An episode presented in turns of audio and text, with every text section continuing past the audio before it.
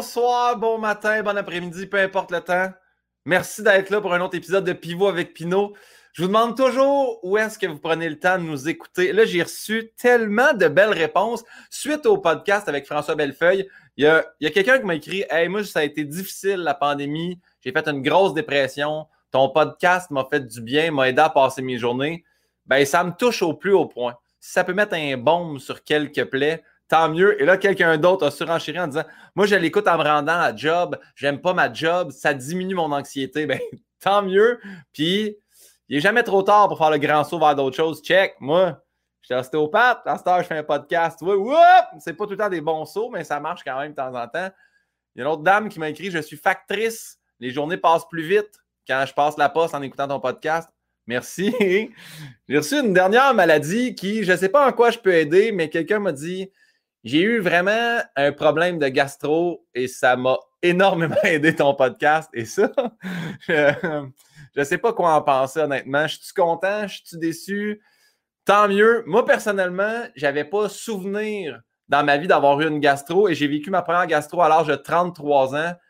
Et ça, tu reparamètres tout au complet. Tu t'excuses, tu pries, tu rappelles les anciennes personnes que tu penses peut-être avoir blessé parce que c'est clair que c'est l'enfer qui s'empare de toi. Tu penses que tu meurs de partout. Peu importe, euh, fini de parler de ma santé personnelle. Aujourd'hui, très heureux. Mon invité d'aujourd'hui, fait longtemps que je voulais le recevoir. C'est un humoriste que j'admire, honnêtement. Ce gars-là, il est drôle, toujours sympathique, parfois corrosif, mais jamais vulgaire. Il est bon partout. Il est bon sur scène, il est bon à radio, il est bon à TV. C'est un plaisir de m'entretenir avec lui. Mesdames, Messieurs, Alexandre Barrette.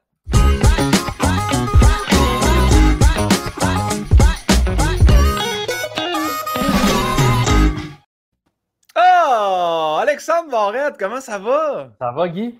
C'est donc, c'est donc meilleur. On dirait, il y a comme un dégradé où avec l'homme, on dirait que tu es comme direct dans le ciel en ce moment. Je suis dans le ciel. Avec, Guillaume le Métivier, je me prépare à sauter. Dès que le podcast est fini, je me calisse en bas. Ah, c'est bon, j'aime ça. Il est en tandem, il est juste en arrière de toi. Il attend pour popper à la fin. Exact. Et là, j'ai de la pression. J'ai écouté ton intro. Le gars qui déteste sa job, déjà qu'il a eu ses journées, ça me ferait mal de livrer un mauvais podcast.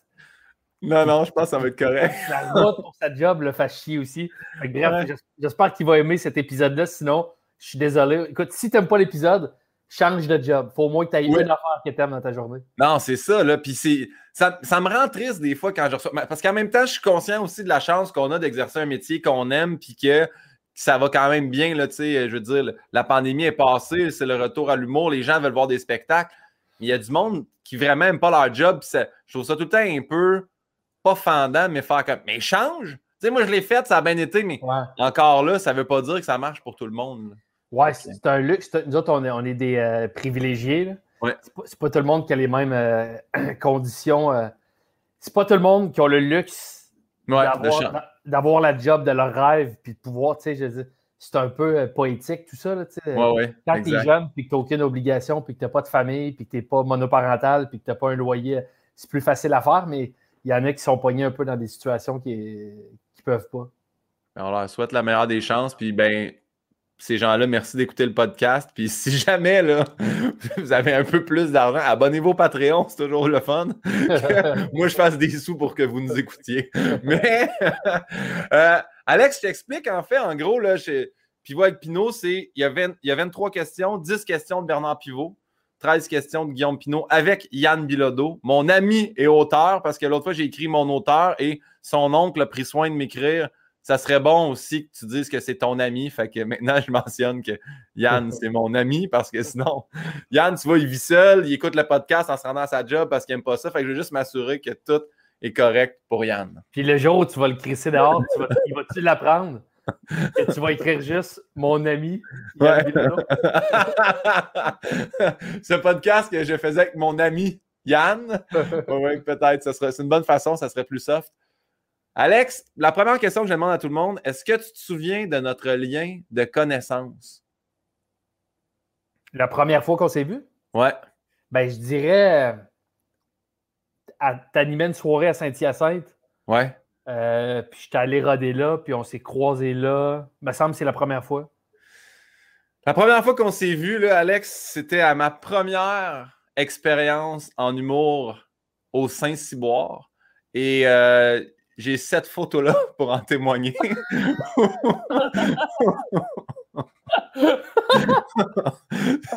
Où tu t'es présenté avec une boréale et ton texte dans la poche arrière, Corinne Côté qui animait, avec la personne au-dessus de l'épaule droite de Corinne Côté que je ne réussis pas à identifier. Quelqu'un qui ressemblait étrangement à Charles Pellerin qui n'est pas Charles Pellerin. T'es, sûr que c'est pas Charles Pellerin? C'est soit Charles Pellerin ou les louanges, mais je ne sais pas c'est lequel des deux. Puis il y a moi en arrière avec un chandail écrit Obey en gold. Fait que ça, c'était ma première expérience en humour. Avec je m'en serais pas rappelé. Moi, on peut voir ben, Corinne qui a un look catastrophique. on peut la ramener si tu veux. Oui. Corinne qui, qui, je sais pas, là. Euh, c'est comme dans le film. C'est quoi le film euh, que la fille est belle en réalité, mais qui est supposément laide, puis ils font un pari de. de c'est pas le. C'est pas. Euh, oh, Yann, il va me She's All That? Ouais, c'est ça. Corinne, c'est comme le, le, avant de She's All That. Ouais, ouais. moi, j'ai un t-shirt Jack and Jones. oui, Jack and Jones, oui, effectivement. Avec une, avec une coupe de cheveux qui, qui, qui n'a pas de bon sens.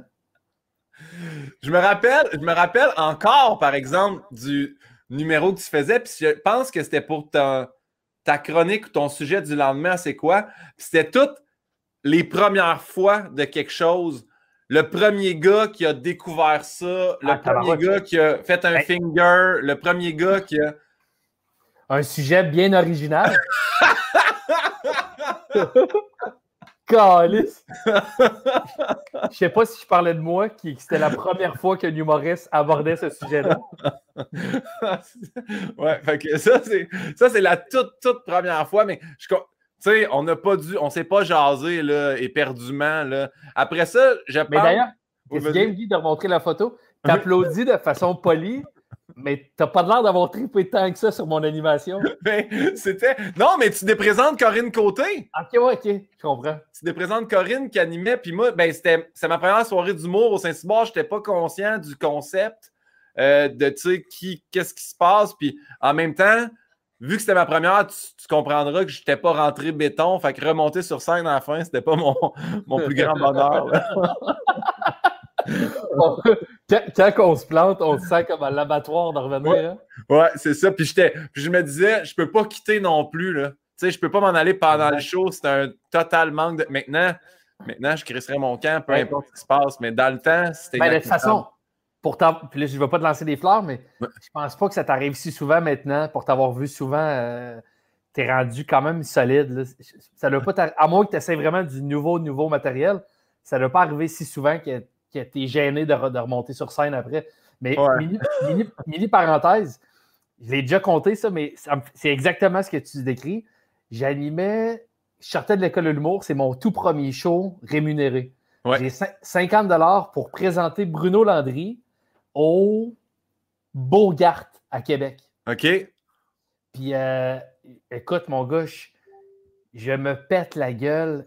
Je pourrais te la compter version longue, mais les gens ne savaient même pas qu'il y avait une. Parce que les gens avaient payé le, spectacle de Bruno Landry, qui faisait 90 minutes de show. Fait que tous les gens qui étaient là avaient payé leur billet. Puis moi, je n'ai pas, pas de loge. Fait que j'attends dans la salle, assis comme un spectateur.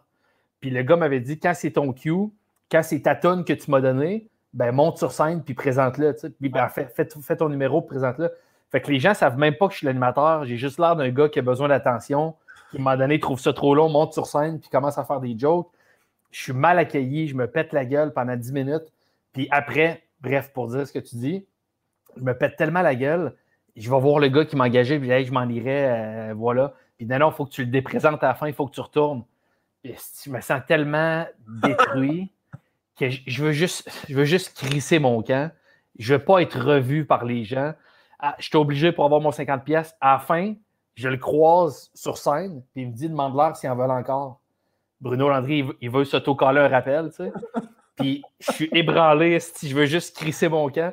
Puis je dis aux gens Hey, euh, en voulez-vous encore? Puis ça crie Non! non, non, pas moi! Bruno Landry. Ouais! ce jour-là, je suis décédé. Après ah. ce jour-là, c'est ma deuxième vie qui a commencé. Parce que ah celle-là, je suis mort ce soir-là.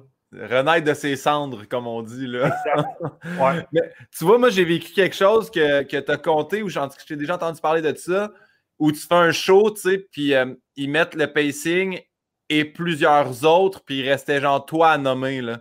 Puis je me rappelle que tu as déjà dit ça, je sais pas où. En fait, cette, année, au gala Juste pour rire de Rita Baga et Jean-Thomas Jobin, Alex Perron, Mélanie Ganimé, ils nomment tout le monde et plusieurs autres. J'étais comme, il restait genre moi à nommer. C'est-tu parce que tu as été booké dernière minute dans le gala puis que tout ça était déjà fait ou qu'ils jugent que tu es moins big que Alex Perron, Ganimé, euh, ta, ta, ta, ta, ta, Je sais pas. Mais c'est vrai que j'ai été booké dernière minute dans le sens que j'avais dit non.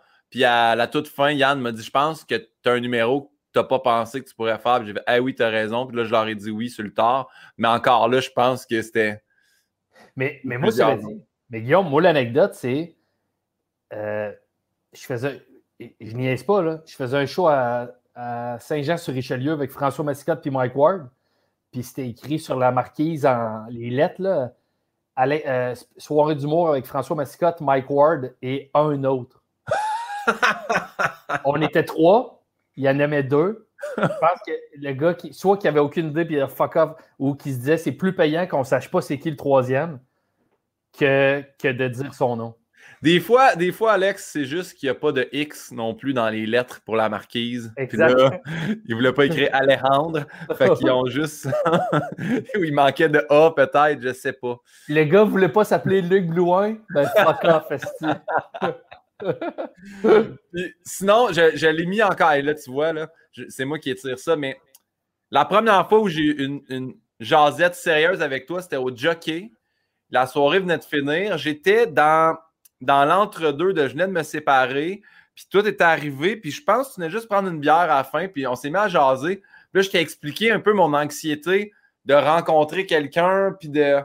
Puis tu m'avais dit, hey, moi, man, je suis tellement pas bon là-dedans. Des fois, des fois, je fais comme Ah, il, est 10 h moins quart, je pensais, je pensais t'embrasser à 10 h, tu sais. Puis là, moi, quand j'ai rencontré Anneli, je suis venu la porter chez eux, elle a fait T'as-tu aimé ta soirée? Je fais Ouais, mais si là, il est 2 h moins quart, moi, j'avais pensé de Frencher une heure et demie, puis elle a fait comme. J'ai non, mais tu sais, je dis ça, mais tu sais, je dis je dis tout le temps ça, là, c'est pas. Euh, dit OK, fait que tu dis ça à tout le monde, je suis pas spécial. Et en une seconde, elle m'avait cassé les deux rotules. non, mais t'es spécial, c'est pas ça, c'est juste comme je suis mal à l'aise, c'est un peu comme avoir ton consentement de t'embrasser. Tellement, j'ai. D'ailleurs, fait que je tiens à te remettre le, remerciement pour ça. J'ai paru comme un champion. mais moi, cela dit, je me rappelle de cette conversation-là parce qu'on s'est vu c'est ça. Fait que quand, quand, les premières fois que je suis allé à ta soirée à Saint-Hyacinthe, tu étais encore en couple? Parce que me ah, semble. Oui, oui, oui. me semble ta blonde était dans, le public. Ton ex-blonde était dans le public.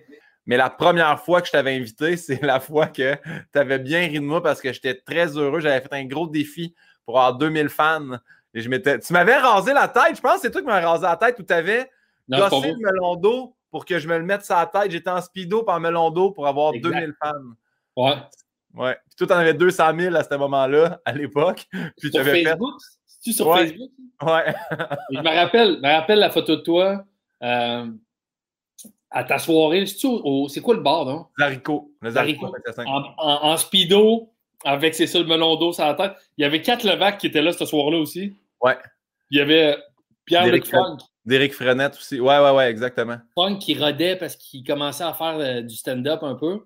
Ah, toi, non, ça, c'est la soirée spéciale SNL puis euh, Alex Barrette. Ouais, ouais, ouais, je me ah, souviens. Ah, excuse-moi. tu te rappelles plus que moi. Mais je me rappelle, Kat était là. Kat Levac, c'était la période où je commençais à la, connaître aussi, puis Funk. Mais bref, je suis allé une couple de fois à ta soirée, mais je me rappelle la fois que tu t'es ramassé en speedo. Euh.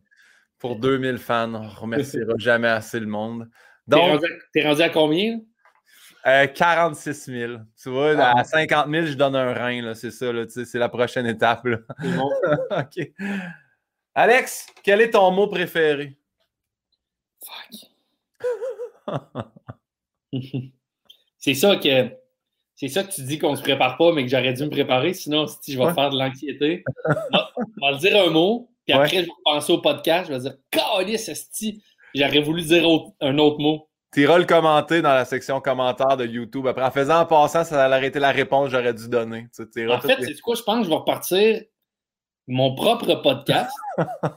ça serait juste les, versions bonifiées de mes apparitions dans tous les podcasts.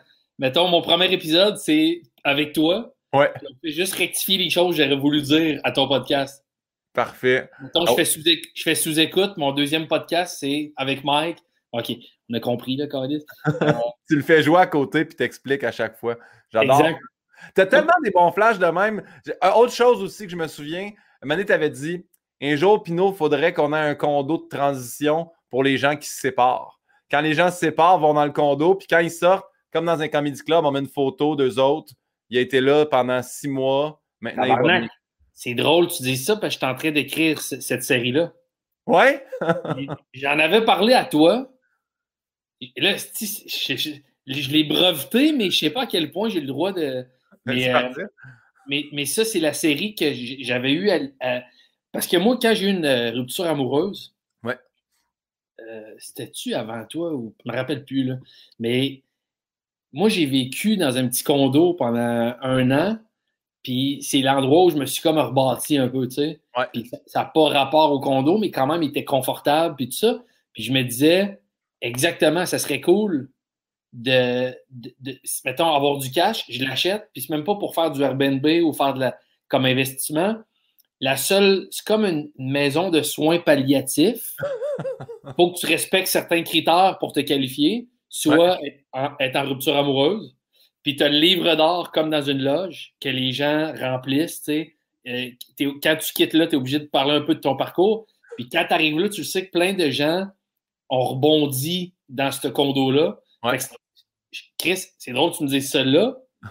Parce que je suis en train d'écrire la série là.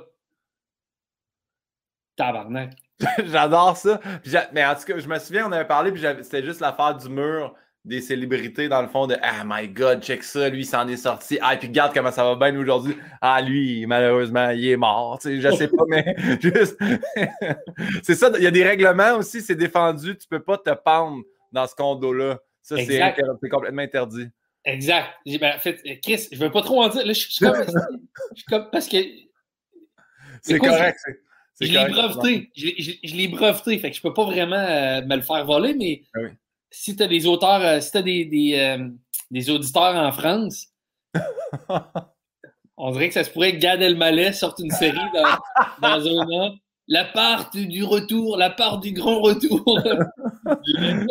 Parfait. Non, mais on s'assure. Moi, j'allais bloquer Gad Elmaleh. Il ne peut pas écouter le podcast. Fait que, tu vois, à moins qu'il y ait un faux compte, mais sinon, c'est inaccessible pour lui. Ouais, je te dirais que. oh, fait que ton mot préféré, finalement? Il y a plus de mots que j'ai que de mots que je, préfère. Ça donne bien, c'est la prochaine question, le mot que tu détestes. Un mot préféré. Je vais utiliser. Euh, ça va être en rebound par rapport à tes trois derniers invités. Tu te rappelles-tu les mots préférés d'une coupe d'invités dans ton podcast? Euh, ben, je me rappelle du premier premier qui était Débarbouillette. Ça, c'était euh, Simon Boulrist. Ah, euh, Eve Côté, pas Eve Côté, voyons, Sarah Dufour, elle aimait Tabarouette parce qu'elle aimait le, le, wet à la fin. sinon, il y a. Bellefeuille. Ton, Bellefeuille, c'était créativité. Ah, il aimait le mot créativité.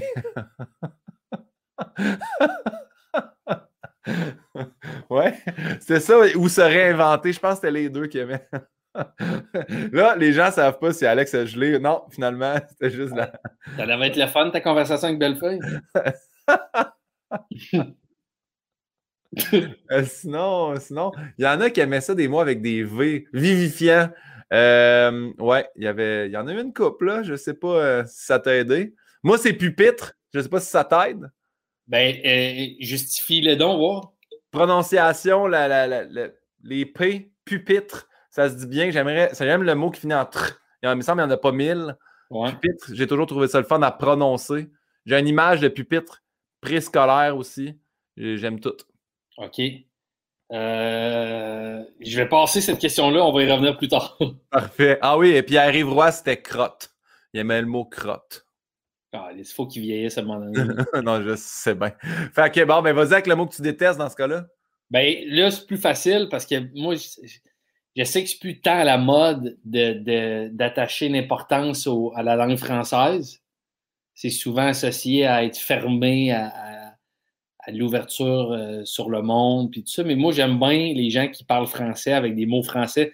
Fait que la plupart des anglicismes me tapent sur mais flabbergasté, qui était un peu francisé, asti jaillit ce mot-là. Je comprends. Flabbergasté. Ouais. À, la limite, si quelqu'un le dit en anglais, le flabbergasted, je, le tolère mieux, mais la, mot, la, version francisée de flabbergasté euh, me tape ses nerfs. Sinon, je pense, euh, ouais, ça va être ça. Ouais, flabbergasté. Je, je, comprends. Moi aussi, ce mot-là, me... quand quelqu'un le dit, il y a tout le temps comme un petit. Ah, il y a quelque chose que tu n'as pas terminé. Il y, a, de quoi qui me. Il y a un jugement tout de suite. Comme euh, ton secondaire. Je sais pas, mais il y a quelque chose qui, qui c'est fini à H, cette personne-là. C'est pas, pas poli puis tout ça. Euh,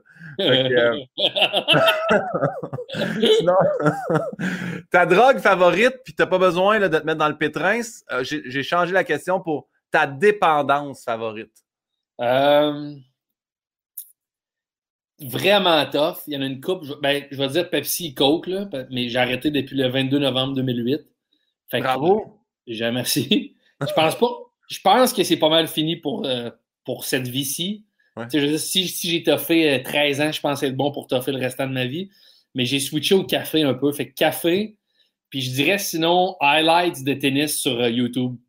Ah ouais? Mettons, si, si tu acceptes dépendance plus que drogue, je, suis incapable de ne pas aller voir. J'ai trop de fun. Quitte à revoir même des highlights que j'ai vus déjà, mais comme là, on, on, tourne le podcast pendant les Olympiques. Fait que chaque match de tennis avant le podcast, j'étais sur mon ordi à checker, mettons, euh, euh, Djokovic, Nishikori, highlights, saillant. Puis je ne vais jamais me tanner. Honnêtement, As-tu une page préférée d'un gars qui met vraiment les bons highlights? Euh, ben, c'est juste de la bonne qualité. Il y en a deux, trois, je ne me rappelle plus des noms. Par contre, à l'opposé de ça, je ne sais pas si. Peut-être que les gens vont comprendre, ceux qui tripent sur le sport, mais des fois, mettons, tu cherches la finale je sais pas moi, demi-finale, Nadal, Djokovic, Roland Garros. Ouais. Le, lendemain, tu tapes ça sur YouTube. Il y a tout le temps des gens qui jouent à des jeux de tennis, tu sais, comme l'équivalent de mm. NHL, je sais pas c'est quoi le nom du jeu de tennis sur les euh, sur le Nintendo ou tout ça, qui enregistrent leur game, puis qui mettent ça. Fait que, tu sais, au lieu de te ramasser. Hein? Ça s'appelle Twitch, là, genre, ouais, ouais, ah, ça, c'est inacceptable, ouais. Fait que là, tu tombes sur la game de jeux vidéo de quelqu'un. Décalisse! Prends-tu la peine d'aller mettre un pouce vers le bas dans ce temps-là? Ou... Non, non, non. Une mauvaise critique. Mais ça, d'ailleurs, là, le, premier podcast que j'ai publié, je pense, j'ai genre 70 pouces par en haut, un par en bas, puis j'étais comme T'es qui, toi, Calis? Pourquoi t'es venu ici pour mettre une mauvaise. Ça m'a, ça m'a hanté pendant une journée à faire. À quel... Là, après je me suis dit, c'est accroché, ça se peut. Qui écoute un podcast en faisant, bon, je suis rendu au bout, j'aime pas ça. ça, m'a, ça m'a insulté au bout. Mais moi, ce qui me fait rire, c'est les gens qui. C'est vrai que moi, j'ai jamais mis un pouce ni par en haut ni par en bas sur YouTube. Mais mettons que tu as une vidéo que tu as, mettons, 3000 pouces en haut puis 4 pouces par en bas tu vas toujours avoir quelqu'un tout le temps avec des formulations différentes et créatives. Euh, quatre personnes ici n'ont pas d'âme. Ou euh, tu as tout le temps des gens qui vont commenter les pouces par en bas en, parlant d'eux comme, comme des gens qui n'ont pas compris. ça me fait tout le temps rire, la, nouvelle formulation pour le dire. ultra créatif. J'adore ça. Euh, Alex, tu, disais tennis. Est-ce que tu as vu le documentaire de Naomi Osaka sur Netflix? C'est drôle, tu dis ça. C'est sorti tout récemment, je n'ai pas vu. Je l'ai écouté, moi. J'ai adoré ça. J'ai découvert la fille. Fait que j'étais très heureux que c'était soit elle, la, la, lumeuse de flamme olympique. Mais j'ai écouté son match. Je, m'excuse, je ne retiens pas le nom de l'autre personne. C'était un nom trop compliqué à prononcer, mais elle s'est faite péter en quart de finale. J'étais comme, oh non, j'étais bien déçu de ça. Je pensais qu'elle se rendrait jusqu'au bout. Mais... Parles-tu beaucoup euh, sur le dernier épisode de dépression. Parce que, tu sais, je sais pas si tu as suivi ça, mais elle a refusé de faire les conférences de presse après les matchs. Puis euh, elle s'est même fait.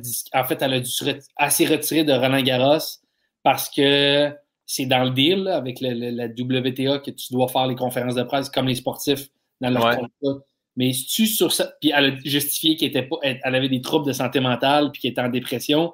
Fait tu beaucoup sur ça ou c'est juste sur une biographie sur, sur l'ensemble de tennis de Mané, tu sais, genre, je pense qu'elle gagne en 2000. C'est parce que c'est touché parce que ça dit 2018, puis Mané, sur les panneaux, quand elle arrive au, tournoi de tennis, ça dit qu'elle a gagné en 2019. Mais je sais que la première fois qu'elle a gagné, elle gagne le US Open, je crois. Puis euh, après ça, après ça, elle devient comme une vedette instantanée. Puis là, elle fait des shooting photos. Puis maintenant, elle dit Je comprends pas tout ce qui se passe pour moi. Puis je ne pas tant sur l'espèce de de gentillesse que je reçois de tout le monde. Puis j'ai aucune idée pourquoi ma belle-mère est sur le balcon en ce moment. je pense qu'elle vient chercher sa fille. ma blonde n'est pas ici. Fait que, mais dans pas long, je vais aller répondre à la porte. Mais euh, puis après ça, après ça, c'est justement, il y a une passe où elle joue comme moins bien, puis qu'elle aime moins ça. Puis là, elle revient, c'est quand il y a eu tout le, Black euh, Live Matters. Là, elle s'est mise à jouer avec des masques, des victimes. Je pense qu'elle a dit à chaque fois que je vais gagner une game, je vais porter un autre masque. Fait qu'il faudrait que je me rende jusqu'en finale. Puis là, elle, se rend en finale. Fait que c'est un peu son parcours chaotique de comment elle va. Mais euh, ouais, non, c'est ça. Mais je, je, vais le regarder. Épisode de dépression, je ne sais pas, mais j'ai trouvé ça vraiment intéressant. Au début, j'étais. On dirait que je la trouve aucunement attachante. Tu sais, elle m'attire aucune sympathie ou empathie. Puis le moment donné, tu fais comme Oh mon Dieu, ok, je comprends. Faut pas que j'ai trippé. Mais moi, j'aime ça, cela dit, des documentaires. Tu sais, j'écoute aussi des séries, puis des fictions, puis des films, mais j'aime vraiment des documentaires. Puis quand c'est dans le tennis, encore plus, parce que je, connais un peu plus ce domaine-là. Mais c'est que c'est le fun de voir des gens, même un domaine, mettons je, mettons, je connais rien au poker, mais si tu me dis il y a un bon documentaire sur tel joueur de poker, tu sais, ils ont des vies quand même spéciales. Ouais. Souvent, les, quand tu es l'élite dans un domaine, que ce soit un sport, que ce soit un acteur, que ce soit un homme d'affaires, un avocat, tout ça, ils vivent des, vies spéciales. Puis j'aime tellement regarder des documentaires. Fait que c'est sûr que je vais aller le regarder. Euh, euh, J'adore ça en tout cas. Puis si, euh, tu parles de poker, tu iras voir le film Molly Bloom, qui est un film d'une fille qui gère des soirées de poker puis qui a mené la FBI rentre là-dedans. Très, très bon. Mais c'est un film. Mais ouais, je l'ai vu, je l'ai vu. Avec Jessica Chastain. Exact, ouais. Je l'ai vu. Ah, on poursuit, maintenant qu'on sait les dépendances. Tu sais toujours pas ton mot préféré? Non, hey, juste finir là-dessus. Si tu as une biographie, as-tu lu le livre Open de Agassi? Non. Si tu as un, s'il y a un livre que je peux te conseiller, si ça s'appelle Open de André Agassi. Parfait. C'est incroyable. Parfait, je vais checker ça. Merci d'avoir fait semblant d'écrire sur une feuille. Open, André ah, Agassi, au milieu. Je fais que je ne peux pas manquer. Il c'est pas rien, t'as mis deux barres en dessous. Là. non, mais quand je souligne deux fois, c'est pour moi, c'est important. Là. Regarde, ici, j'ai d'autres notes, puis il n'y a rien de souligné. Fait que tu sais que je ne le ferai pas aujourd'hui. C'est bon. Contacter la liste de Saint-Hyacinthe. Fait que tu comprends. là, tu me dis d'arrêter à le mais depuis tantôt, euh, on, boit quelque chose. Là. Ouais, c'est. Euh, j'aime vraiment le pétillant. Je ne veux, pas faire de la marque, là, la, pub pour une marque, mais. Et de l'eau pétillante aux petits fruits. Parfait, j'adore ça. Euh, mais c'est toi, c'est toi qui reçois des alertes ou c'est moi? C'est toi, hein? Pas moi. Non? Euh, ça fait. je ne sais pas pourquoi ça fait cling cling. On reçoit, on reçoit des emails ou on reçoit quelque chose, mais peu Je pense que c'est ta belle-mère qui a s'est dit ouais, je, suis sur le balcon. Est-ce que quelqu'un va me répondre bientôt? Euh, juste voir si je reçois. Non, je ne reçois pas de message texte. Pas se poser avec moi, honnêtement. Ça, ça, doit être ma copine qui me texte et que je vais quitter. Je vais essayer. Je m'excuse pour ça. Là, c'est le, le, podcast avec le plus de déconcentration aujourd'hui. c'est pas grave. Bouge pas. Je... Ne pas déranger. Voilà. C'est fait. Euh, oui, euh, je vais checker ça, le livre d'André Agassi. Puis euh, je poursuis avec les questions. On ne sait toujours pas le mot que tu préfères. Donc, quel est le son ou le bruit que tu aimes le plus entendre? Écoute, ça va être ultra quétaine, mais c'est des rires. Ben, c'est pas quétaine du tout. Puis, je te parle pas juste de, des rires de quand moi je suis sur scène. Je trouve ça. Euh, moi, je trouve des fois le, stand-up n'est pas tout le temps l'art qui est le, qui est le plus. que la meilleure presse, mettons. Là. Ouais. un peu barouetté, des fois l'humour. Euh, mais, euh, mais un rire, que ce soit un rire dans un show d'humour ou un rire de fou rire. Dans, mes souvenirs sonores, je pense que, dont je vais me rappeler toute ma vie, puis quand je vais décéder, je vais repenser une coupe de. Il y a beaucoup de rire. Un rire avec mon frère en Australie, on était sur le bord de la. On s'est tiré le frisbee, on était un peu sous, sur le bord de la plage, un contexte incroyable. Je me rappelle plus trop, mais il y a de quoi, un fou rire qu'on n'est plus capable d'arrêter il y, a de quoi de. Tu sais, des fois, je vais sur YouTube puis je tape fourrir, le fourrir canal argent. Un peu comme Palourde Royal, tu sais, des, des, rires à télé qui sont en direct. qui J'aime tellement le son d'un rire.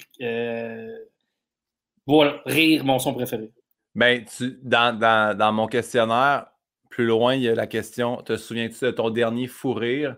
Et je t'invite, si jamais tu veux en avoir un en regardant du Léane Labrèche d'Or qui explique que son chum s'est fait venir une moumoute de micro pour pas que ça poffe quand il va faire son entrevue en Zoom. L'équipe qui vient éminer ça met ça directement dans sa boîte aux lettres. Puis d'autres viennent de déménager. Fait qu'elle, elle juste entendre des bruits sur le pas de la porte. Elle va ouvrir la boîte aux lettres et tout ce qu'elle voit, c'est un nez de clown noir. Et elle, elle se met à chercher signification, des gens nous veulent probablement du mal. Ils nous ont mis un nid de clown noir dans la boîte aux lettres. Hey man, j'étais plus capable. Elle était angoissée, mais en plus, elle était enceinte. Elle a les hormones dans le tapis. Elle braille, elle appelle Mick. Elle dit là, on se fait menacer. On n'est pas le bienvenu dans le quartier, tout ça. Fait que t'as sa grosse panique. Puis finalement, c'était une momotte de micro et non pas un nez de clown. Wow! Solide! A cherché la signification sur Google. J'ai tout aimé. Bon, mais le son des rires, puis si on va l'opposer, un son que tu détestes entendre? Sont des voitures. Tu sais, j'ai rien contre les. J'ai une voiture, c'est pas, pas une réponse écologique, mais ça m'a tout le temps tapé J'ai de la misère à comprendre des gens qui vivent, mettons, euh, sur des grosses artères. Je peux tolérer bien des sons, mais le son des chars, asti que ça m'agresse. Tu sais, mettons, euh, euh, tu sais, des fois, tu vois, tu es en campagne, puis la maison est collée sur l'autoroute, puis tu dis, si tu es en campagne, le luxe de la campagne, c'est d'être tranquille. Toi, tu as choisi de te bâtir à côté de l'autoroute. Je comprends pas ça. Mais ouais, le, trafic, le, son des. Tout ce que ça implique, le klaxon, euh, frein, moteur, accélération, tout ça. Mais je me suis souvent posé la question par rapport à ça, moi aussi, les campagnes, puis les maisons près de la route, puis tout ça. Puis quelqu'un m'avait déjà dit que c'était le déneigement. Parce que tu peux pas engager un pelleteur qui charge 600 pour une course, slider un champ. ouais, c'est ça. Fait que, tu sais, où il n'envoie pas les charrues pour toi non plus seulement. Fait que je comprenais, mais moi aussi, souvent, je fais comme.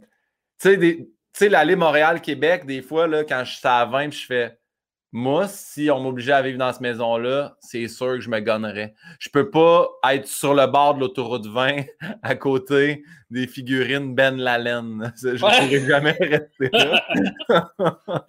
D'ailleurs, c'est drôle, j'avais fait une chronique à C'est quoi? En fait, je l'avais amené big, mais je disais euh, euh, les jeux, les sujets. Demain, je vous donne la liste des sujets avec lesquels on ne peut pas faire des jeux de mots pour trouver le nom de son entreprise. Puis là, j'avais dit la liste euh, un, Ben Laden. Voilà, la liste est terminée. Qu'est-ce que j'ai jamais compris que les autres, Ben Laden, sont ah. heureux. Là. Ah. Ouais, ouais. Puis, je sais pas, je, le Je pense que j'ai peut-être déjà dit, ou en tout cas, mais il y a un Obélix qui est là depuis le début de tous les temps. Ça doit être sa première figurine. Maintenant, il réussit bien les chevreuils, puis toutes autres sortes d'animaux mais son Obélix, il est dégueulasse. Il est, en pâte papier mâché. C'est la pire affaire que j'ai vue de ma vie. Ça, puis le gros husky sur le bord de la vin, les deux sont dégueulasses. Fait que j'ai salué. Bref, euh, ceux qui ont fait ça. Mais tu parles de, maison sur le bord de la vin, que tu dis, vive là, je me gonnerais. Ouais. Je peux, comprendre aussi. Puis il y en a une qui est méconnue. Prochaine fois que tu as un show, ça arrive nord, puis que tu dépasses Laval, tu dépasses les Carrefour Laval Ouais. Tu vois aux aguets, une maison qui, est tough à, à, voir, mais quand tu l'as vu, tu fais comme tabarnak, c'est impossible qu'il y ait une maison là. Sur le bord de la 15, puis boulevard Saint-Martin. OK. À côté, quand, mettons, tu arrives de Saint-Martin puis que tu vas prendre la 15 Nord, la bretelle qui rentre sur l'autoroute est à côté de cette maison-là. Est cachée par deux, trois arbres, mais cette maison-là est peut-être à 10 mètres de la 15 et à 8 mètres de boulevard Saint-Martin, soit un son de char 24 heures sur 24. À moins qu'elle ait été détruite, mettons, dans la dernière année, là, mais euh, il y a une maison qui existe là. Ouais. C'est le pire emplacement de maison de l'histoire de l'humanité. C'est lui à chaque année, il fait comme j'ai beau mettre une citrouille, il n'y a pas d'Halloween qui passe. Il est comme je reste pris avec mes bonbons. mais je ne sais pas si je l'avais déjà compté. j'ai peur de me répéter des fois qu'il y a des anecdotes. Là. Mais nous, à Saint-Hyacinthe, il y avait une ancienne euh, cour à bois qui s'appelait Conrad la Flamme. Et là, ensuite de ça, c'est bâti le BMR. Le BMR avait offert une somme assez considérable pour acheter une maison parce qu'elle était comme. Il y avait un terrain, mais le terrain appartenait à Conrad Laflamme. Ça a été vendu. Fait que là, ils ont dit nous, on va.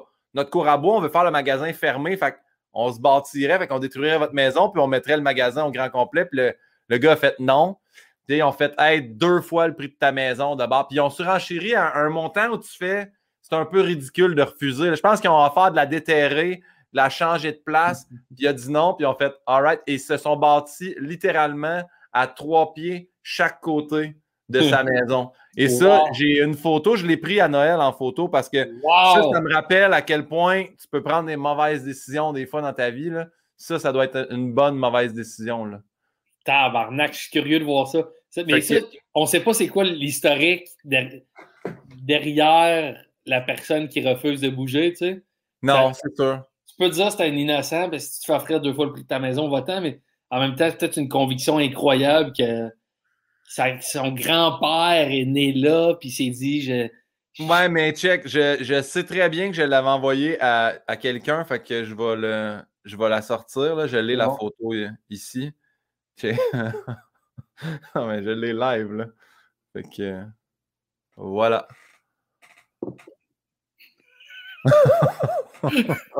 est-ce qu'on va bien? Est-ce que. Attends. Je sais pas.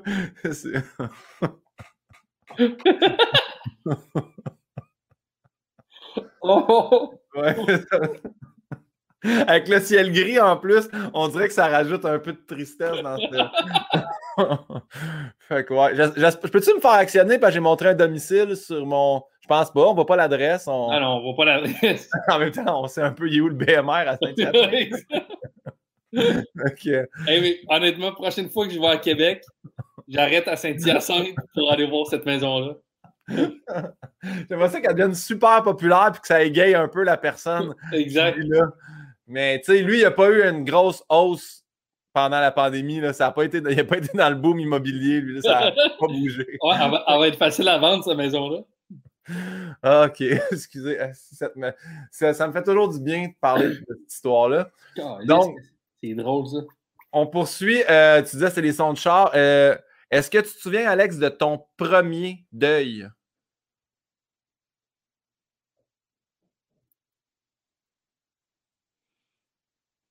Euh, perdre un humain, tu veux dire? Là, ou, euh? C'est pas obligé d'être un humain. Un, deuil, ça peut être n'importe quoi. Là, ah, Merci. C'est ça, j'ai pas eu l'air du plus aiguisé des, des Merci de m'expliquer. C'est quoi un deuil? Mais, euh, Non, mais c'est que souvent les gens demandent toujours c'est-tu le premier humain qui ont perdu? Tu n'es pas le premier en passant. Là. Ça peut être un animal, mais tu sais, je prends exemple de. Ça m'avait bien touché ça quand j'avais reçu dans mes débuts Catherine Paquin qui avait gagné Occupation Double, 4 Peach. Puis elle a dit Moi, j'ai fait le deuil à 21 ans de ma première vie. Elle a déjà fait euh, taxi payant, cette fille-là. Ah ouais, ouais, ouais, ouais, ouais, exact. Fait qu'elle expliquait ça, qu'avant, elle, elle s'enlignait pour être infirmière, mariée avec un pompier, avoir une maison en banlieue, puis ça allait être ça, avoir des enfants. Puis elle a fait Hey non, moi, il faut que je voyage, il faut que je vive ma vie. Puis elle a fait J'ai fait le deuil de cette vie-là. Puis j'ai dit Ah, c'est super intéressant. Fait que. Euh, ben, ça, ça, va, ça va rapprocher, ça va rejoindre un peu ça. Moi, c'est de, ma carrière de tennis.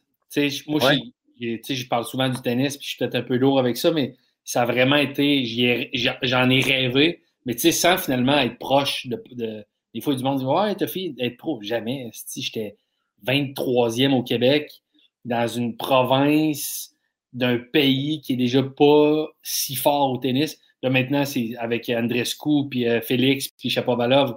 Là, pour la première fois de notre vie, on a pas pire, tu sais, mais moi, j'en ai rêvé, mon gars. J'ai regardé les tournois de tennis à télé, puis, euh, euh, puis il me manquait plein d'affaires, mais quand la vraie vie te rattrape, puis qu'il faut que tu ailles à l'université, puis tout ça, puis, puis même, j'avais envoyé ma, ma, candidature pour étudier l'université américaine, comme la plupart de mes chums ont fait, sur le circuit de la NCAA.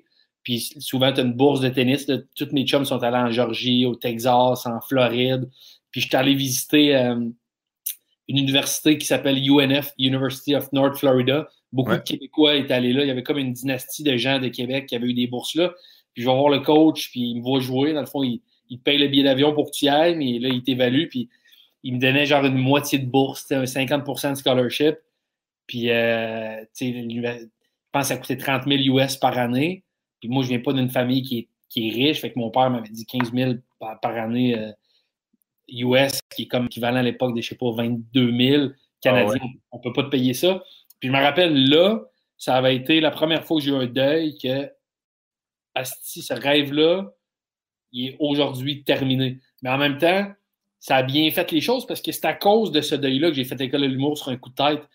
Moi, comme je dis souvent, c'est que j'ai vu le show de Patrick Huard dans cette période-là où j'étais détruit, que oh, le tennis, c'est fini pour moi, puis il faut que je, faut que je, je m'enligne sur quelque chose d'autre. Mais euh, j'ai vu le show de Patrick Huard, je m'inscrivais à l'école de l'humour le lendemain sur un coup de tête. Mais pour de vrai, j'aurais vu un, événement où, euh, dans cette période-là de ma vie, j'aurais vu un un corpo où il y a un cuisinier qui est un peu cool, qui te vend bien la cuisine. Bob le chef.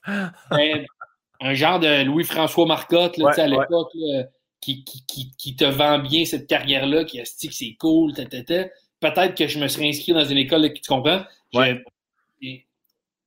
L'humour sortait un peu de nulle part. Fait que ça a été mon premier deuil, mais qui a vite été re, euh, changer en motivation pour une autre affaire. Tu Fait que je pense que c'était pour éviter d'être triste puis de vivre le deuil que je me suis lancé tout de suite dans. L'humour, c'est comme mon rebound de la carrière de tennis que j'aurais jamais. Puis c'était-tu le show face à face de Patrick Huard que tu avais vu? Ouais. Ah ouais, c'est chaud. Moi j'avais le DVD, j'écoutais. C'était. Le... Avais-tu le DVD aussi? Ouais. Le DVD qui terminait. Ah non, non, non. Le DVD, c'est qui terminait avec le taxi, puis qu'après ça, je pense que dans les extras, il y avait le numéro avec euh, Pat Bélanger. Puis moi, c'est là que j'étais tombé en amour avec Pat Bélanger parce qu'il imitait le taxi. J'étais comme, il est donc ben bon, ce gars-là. Il l'avait fait sur un gala à Patrick Huard. Puis j'avais dû l'enregistrer parce que j'ai écouté ça. sûr que c'était sur le DVD? C'était pas sur le DVD. Je viens de me rendre compte. J'avais enregistré le gala à Pat Huard. Puis à la fin, ça terminait avec. Euh, parce que moi, c'est ce, show-là, justement, qui est un des meilleurs shows d'humour que j'ai vu de toute ma vie. Ouais. Euh, puis le DVD que j'ai regardé, honnêtement, je sais pas, peut-être 50 fois. Ouais. Ça me dit rien, ce dont tu me parles. Mais il y avait le numéro, entre autres, où euh, un de ses chums. Il est malade. Euh, est malade, le cancer va mourir. Ouais. Puis il veut faire du stand-up comme petit rêve. Hein. Fait que là, Patrick Huard, sans, sans les costumes ou quoi que ce soit, fait juste revenir en tant que ce gars-là qui fait un numéro de stand-up. Fait que t'embarques dans la situation que, OK, c'est ce que j'ai ri, là. Ce show-là, il était. Avant que ça soit à mode de vouloir avoir un numéro touchant, il y a comme eu après une récurrence, le plein d'humoristes qui est un peu une recette d'art, ça serait bon d'avoir un numéro touchant. Mais ce show-là, écoute, je suis sorti de là, Capitole à Québec, avec ma blonde de l'époque, j'ai les yeux pleins d'eau. Puis elle me dit, puis tu sais, on a passé une super soirée, puis elle me dit, qu'est-ce que c'est Genre, euh, y a-tu de quoi que j'ai dit? C'est-tu passé de quoi? Non, non, je veux faire ce métier-là. Puis le lendemain matin, je sors du Capital, à 10h. 10h30, je suis sur Internet en train de googler euh, ou de Yahoo ou il me rappelle Copernic. en train de Coperniquer euh, École nationale de l'humour. Puis le lendemain matin, euh, j'ai envoyé mon, mon, inscription avec le chèque de 50$. Tu sais, je veux dire, c'est. Mettons, je vais visiter l'université en Floride je, reçois la réponse du coach comme quoi que j'ai juste une moitié de bourse. Deux semaines après, je vais voir le show de Patrick Huard. Un jour après, je m'inscris à l'école de mots. C'est comme tout ça s'est fait vite puis est lié quand même. Euh. Avais-tu accepté la moitié de bourse pour payer l'école d'une shot ou t'avais comme. non, non, non. C'est ça, c'est si j'y allais, il me payait la moitié. OK, ouais. Je pensais, parce que l'école l'humour, c'est pas mal ça, 14-15 000, je pense. Non, à l'époque, moi, je l'ai fait quand c'était encore sur un an. OK. Puis euh, c'était 7 000. OK. Qui, Puis là, c'est devenu, c'est ça, là, après, c'est devenu sur deux ans, c'était 10 000. Après, c'était 14, 15, là, c'est rendu quoi, 20? Je pense, mais moi, les derniers chiffres que j'ai entendus, mais c'est moi, j'avais essayé de faire l'audition en 2009. Puis euh, moi, j'avais été refusé. Fait que tu vois, j'ai pris un autre chemin. Là, puis ben, je sais pas comment ça coûte. Oh, c'est ça, puis t'es la, la preuve que Chris, euh, ben, toi et bien d'autres, que c'est pas obligatoire. Moi, je suis quand même content parce qu'à l'époque, je pense qu'à l'époque, c'était plus obligatoire. Tu sais, aujourd'hui, le réseau, l'Internet, les podcasts, les, les, les, les comédie clubs, il y en a un million. À l'époque, c'était plus, euh, c'était plus gros, mais il y en avait très peu. moi, quand je suis arrivé, 2009-2010, moi j'ai commencé officiellement en 2011, mais tu sais, 2011, c'était le in-between. De là, Facebook commence à être cool. Fait que moi, je le sentais bien gros dans, les soirées d'humour. De, ah, eux autres ont fait l'école, eux autres n'ont pas fait l'école. Puis là, on était comme un peu dans là. Ah, ah ouais? Je, le sentais vraiment beaucoup. Puis à un ça a fini avec En route par se merger parce que, tu sais, les, les quatre ou cinq premiers en route, c'était tout le temps quelqu'un qui n'était pas de l'école qui gagnait. Puis là, je pense que ça a fini par. Ou du moins, j'ai moins senti ça. Puis, ou peut-être, une fois que tu t'établis plus dans le circuit, je pense que là, tu joues avec tout le monde. Ouais. Mais moi, j'ai jamais, j'ai jamais eu l'impression de.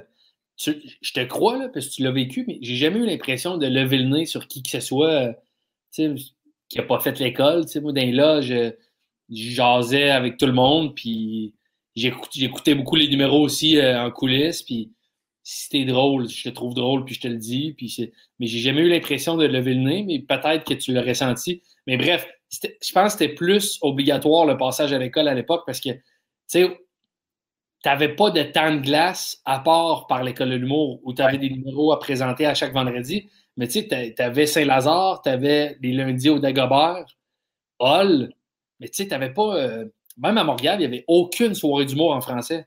La première, tu sais, euh, mettons, oublie les lundis des AA à, la vieille génération, il y a comme eu une couple d'années sans aucune soirée d'humour. Fait que tu sais, c'était comme. C'était comme euh, quasiment un passage obligé l'école de l'humour. Moi, j'ai des super souvenirs de ça, mais je, comprends qu'en 2021, tu peux. tu es moindrement autodidacte puis vaillant puis tu peux passer sans l'école de l'humour. Ouais, tu peux aussi aller prendre des cours de soir pour apprendre les procédés puis savoir un peu la base aussi. Exactement. ce que j'avais fait après. J'ai été refusé, j'avais fait les cours du soir, puis j'avais fait OK, je pense que je connais assez d'affaires pour euh, réussir à écrire un bon numéro. Bref. Est-ce que tu as un blasphème préféré, Alex? C'est pas obligé d'être un mot d'église, mais y a-t-il un patois, un mot, une expression que celle-là, tu peux la dire quand tu es en colère? Ben, j'aime bien tabarnak. Ouais. je, sacre beaucoup. Tu sais, ça paraît pas quand tu m'as juste regardé à la télé, mettons à taxi payant, je sacrais pas, mais j'aime beaucoup sacrer, puis ça me fâche pas. Puis je me modère pour un peu moins sacrer, mais tabarnak est quand même euh, fait la job d'évacuer euh, ce, que, ce que ça a à évacuer. Parfait. Et beaucoup, beaucoup de monde tripe sur le tabarnak. Puis je trouve ça qui est beau aussi, chacun a une façon à lui de le dire qui il y a comme sa petite signature. Je, l'entends, toi, quand tu le dis. Je l'entends quand Bellefeuille le dit. Je l'entends quand Breton. Tu sais, chacun a une façon de faire son tabarnak. J'adore ça. Bellefeuille dit souvent euh, une tabarnak de belle créativité. oui, c'est comme, je pense que c'est comme ça qu'il l'avait dit. D'ailleurs, demain matin, on imprime un nouveau billet de banque. Quel homme ou quelle femme tu décides qu'on met dessus? J'aimerais. Ah, ben écoute, euh, tricky comme question parce qu'il y a des gens qui, sont déjà connus qui n'ont pas besoin de cette attention-là. Ouais. Fait que je voudrais mettre quelque chose comme, mettons, euh, des gens inspirants qui ne sont pas déjà dans, le feu de. dans, les. Euh, sous les projecteurs. Sous les projecteurs. Mais si je vais dire comme ça, Hélène Simard. OK. Qui est, une fille qui, j'ai animé il y avait l'abri avec Comédia là, durant la pandémie. J'ai eu la chance d'animer la première semaine, puis j'étais content d'un projet web parce que ça te permet, as moins de contraintes que la télé. Euh, tu sais, la télé, c'est tellement des contraintes, puis non, il faut que la personne soit connue, Puis Hélène Simard, c'est une fille que moi, qui, est une inspiration depuis que je suis jeune. Euh, elle a fait, c'était une fille qui était dans un band, elle vient de, si je ne me trompe pas, de la Côte-Nord. Ils ont fait un accident de voiture, elle est devenue euh, quadriplégique, mais elle a rebondi justement, puis est devenue, elle est allée aux Olympiques en basketball, elle a gagné une médaille olympique. Après, elle a changé de sport, puis moi, c'est là que je l'ai connue dans ma vie. Elle est devenue athlète euh, paralympique en tennis, est allée aux Jeux de Sydney, puis cette fille-là, son discours, si te calisse une droite dans la gueule, ouais. elle, elle, je te dis pas qu'elle n'a pas eu une période de deuil après l'accident, mais elle dit, moi, m'a déjà dit quand j'étais enfant, elle m'a dit peut-être que je suis plus heureuse grâce à cet événement-là qui est arrivé dans ma vie. Puis ça, après, je trouve que ça relativise bien les affaires. Tu peux tout le temps chialer. Puis, l'humain, on a ce. Moi, beaucoup, mais beaucoup, on a beaucoup tendance à focuser sur ce qu'on n'a pas ou ce qu'on n'a pas. les humoristes, on est des paquets de marde, on est des privilégiés, on gagne notre vie, les gens viennent, mais si la salle a 700 places, il y a juste 600 places. Il y a juste 600 billets de vente. On est des tas de marde. Tu veux faire un gala juste pour rire, tu, tu, tu, l'as, puis tu oublies tout de suite cette joie-là. Ah, si, j'aimerais ça animer un gala juste pour rire, ou telle personne. Ou, ah, si, je l'ouvre. Ah, je suis pas à bonne place dans le pacing du gala. Exact. On, est comme ça. On, a beaucoup tendance à revenir sur ce qui nous agace versus ce qu'on a. Puis moi, Hélène Simard, j'étais content de le recevoir à cette émission-là, web, parce que je donnais enfin une vitrine à, ce, à cette vie-là, puis cette mentalité-là, puis philosophie-là, puis ces propos qui sont incroyables. Fait que je dirais, au Canada, ce serait elle que je voudrais qu'elle ait un billet de banque. Sinon, international, fédéraire, parce que parce que est incroyable. Tu l'aimes d'amour, je sais. Mais Hélène Simard, dans, ce cas-là, avec ce que tu m'as donné comme explication, je te confirme qu'elle est donc paraplégique et pas quadraplégique. Parce que si elle joue au basket puis au tennis. Ah, excuse-moi. Euh, je mêle tout le temps. Là. Quadra, c'est tous les membres. C'est les quatre. C'est les gros. C'est deux. Euh, paraplégique, excuse-moi. Il n'y a pas de problème. Je vais juste le rectifier pour les gens. Puis euh, sinon, ben, on poursuit avec la prochaine question. Y a-t-il un métier que tu aurais détesté faire? Agent de bord. ouais? ouais j'ai tellement la chienne de prendre l'avion. Peut-être que je m'habituerais aussi, là, tu sais. Ouais. À un moment donné, je... mais pour moi, c'est le métier que je... ça serait le tout dernier métier. J'ai tellement la chienne à chaque fois de prendre l'avion. Si c'était ça mon quotidien, puis tu sais, déjà la job, je ne trouve pas si le fun.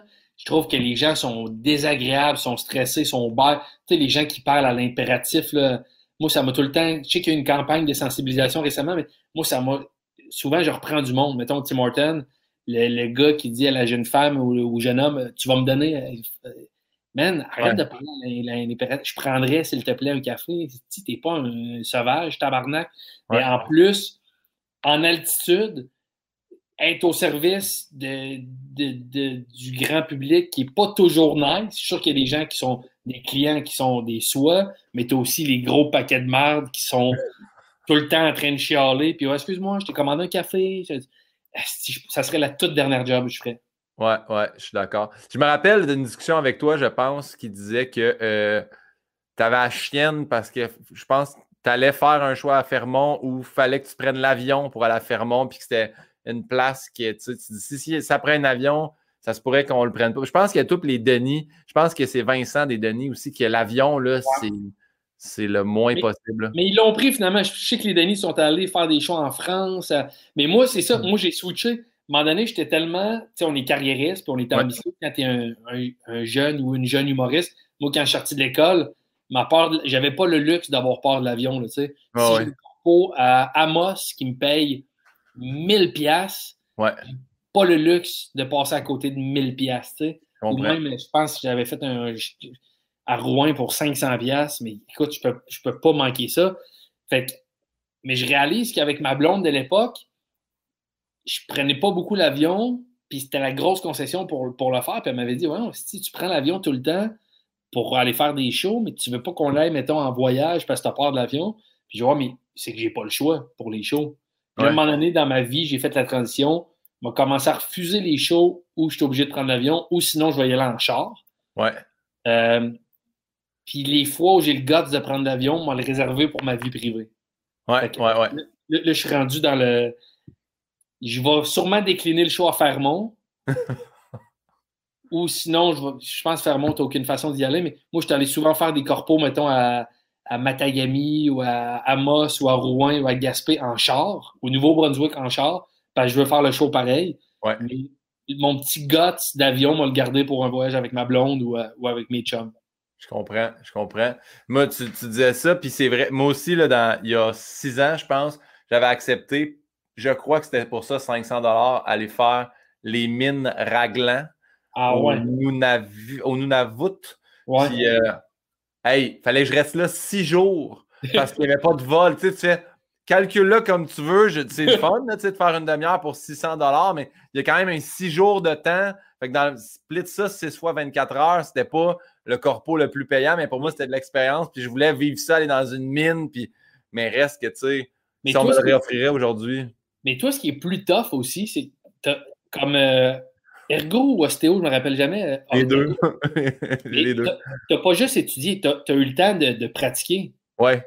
Ce qui est tough avec une carrière comme la tienne, tu sais, moi, j'ai fait l'école de l'humour quand j'avais zéro dollar. Ouais. Fait que les, concessions ou accepter des shows avec des salaires de merde ou même des fois pas payés, ça allait de soi parce que j'étais là dans mon. Mais ce qui doit être tough, comme toi, de goûter à des. Je sais pas combien ça, ça gagne Ergo ou Ostéo, mais goûter des salaires intéressants. Ouais. Puis là, d'accepter d'aller faire un show à Rimouski pour 150$. Ouais. quand, mettons, tu fais, je sais pas moi, 70 000, je sais pas, mais ça doit être plus tough à faire ces concessions-là alors que quand tu le fais à 22 ans et que tu as 0 tu fais comme, mais nous, j'ai rien. Fait que m'en calisse. Ouais. Ils me fournissent un repas puis l'alcool, mais je vais être là, voyons, c'est ma plus belle soirée à vie. ouais, non, j'ai eu. Je me rappelle, tu sais, justement, c'était ça aussi d'y aller. D'y aller avec mon char flambant neuf que je m'étais payé comme ergothérapeute mais d'aller faire 50$ à Ninkasi à Québec, tu sais. Exact. Frank Dupuis nous fournissait l'alcool. C'est ça qui était cool. Ça a été une belle soirée, les gars. Merci, Frank. Mais ça m'a permis quand même d'apprendre puis tout ça. Fait que... Mais il faut que tu le vois comme Pinot, l'ergot. Ouais. Off une petite soirée à le Pinot l'humoriste qui s'amuse. Ouais. Mon hobby faut que tu sois reconnaissant à l'ergo qui a, qui, offert tout ça à l'humoriste. Oui, exactement. OK. Euh, demain matin, la réincarnation existe, mettons. Tu, décèdes, tu dois te réincarner. En quoi tu aimerais revenir? Puis il n'y a pas de limitation. Là. Ça peut être un humain, ça peut être une plante, un animal. N'importe quoi. Euh... Ben, je pense que je prends. Je, vais prendre un animal. J'ai envie de sortir. Parce que je, serais pathétique de dire encore un athlète, là, joueur de tennis. Les gens sont tannés. On ne voit pas là parce que les, mais, je serais pas surpris que l'auditoire baisse à chaque fois que je parle de tennis. Ah, il décroche-tu, ce style-là? Mais je dirais un lion. Moi, j'aime beaucoup les documentaires animaliers. Ouais. les guépards ou euh, les panthères ou les lions l'aspect, autant que je trouve ça cruel de regarder ça, c'est la loi de la, nature, puis il y a des morts, puis si, mettons, voir un lion qui attaque un zèbre ou un, gnou, je fais comme, si c'est cruel, la, nature. En même temps, tant qu'à être un animal là-dedans, ça doit être le fun d'avoir un. tu dois te sentir solide en esti d'être lion. ouais. Quand t'as pas de prédateur vraiment, là, à part un éléphant ou une girafe qui te snap comme faux. Exactement. apparemment, une girafe peut tuer un lion avec un bon coup de tête. J'ai ben, lu ça. Des coups de patte aussi? Là? Ouais. Mais il paraît que quand il swing la tête, là, ça pogne une bonne élan avec le coup, puis c'est un bon, un, bon levier, comme ils disent. Ce que je trouve rough, justement, les girafes, quand c'est rude. As-tu déjà vu des accouchements de girafes?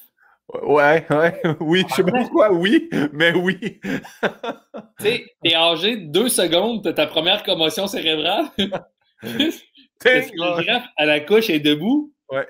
Le bébé girafe, il arrive au monde, il, est âgé d'une seconde et demie. BOUM! tombe au sol d'environ six pieds. Ça, ça doit être un début de vie ordinaire. Ben, c'est un peu l'équivalent de nous autres, la petite tape pour faire sortir l'oxygène. Au début, probablement qu'elle, c'est la descente de 500 mètres. mais pas 500 mètres, j'exagère, mais la drop de, mettons, 15 pieds. Exact. Fait qu'on revient en Lyon. Maintenant, on reste toujours un peu dans le domaine de la mort. Que tu crois ou non, que tu sois catholique, peu importe, tu arrives au ciel, il y a Saint-Pierre qui est là au port du paradis. Qu'est-ce que tu aimerais qu'il te dise à ton arrivée?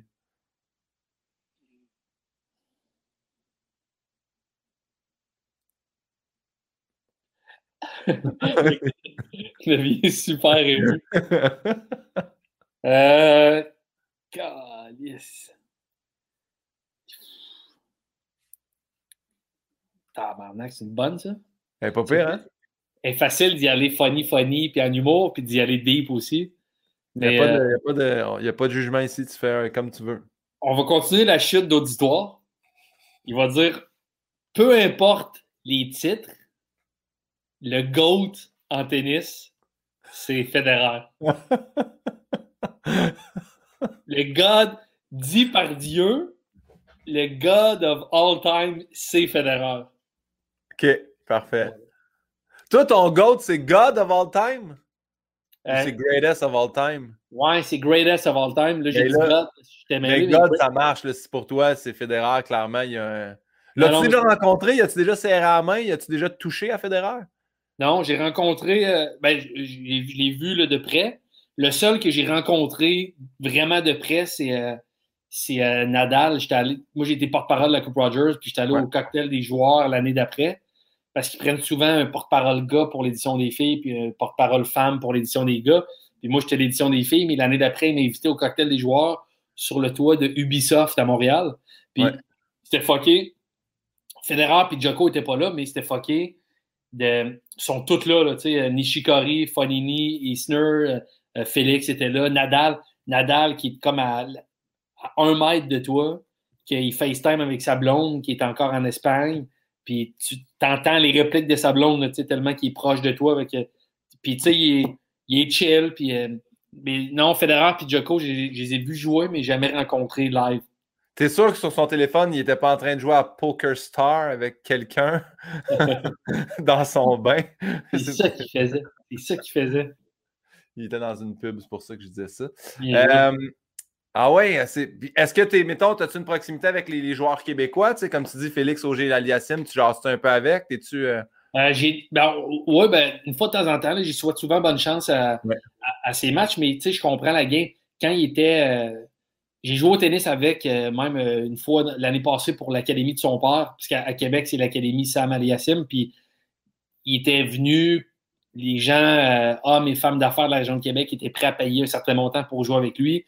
Puis là, moi, j'étais dans les pros, là, je le demande guillemets. Fait que j'avais joué un 15 minutes avec Félix, c'est une d'expérience.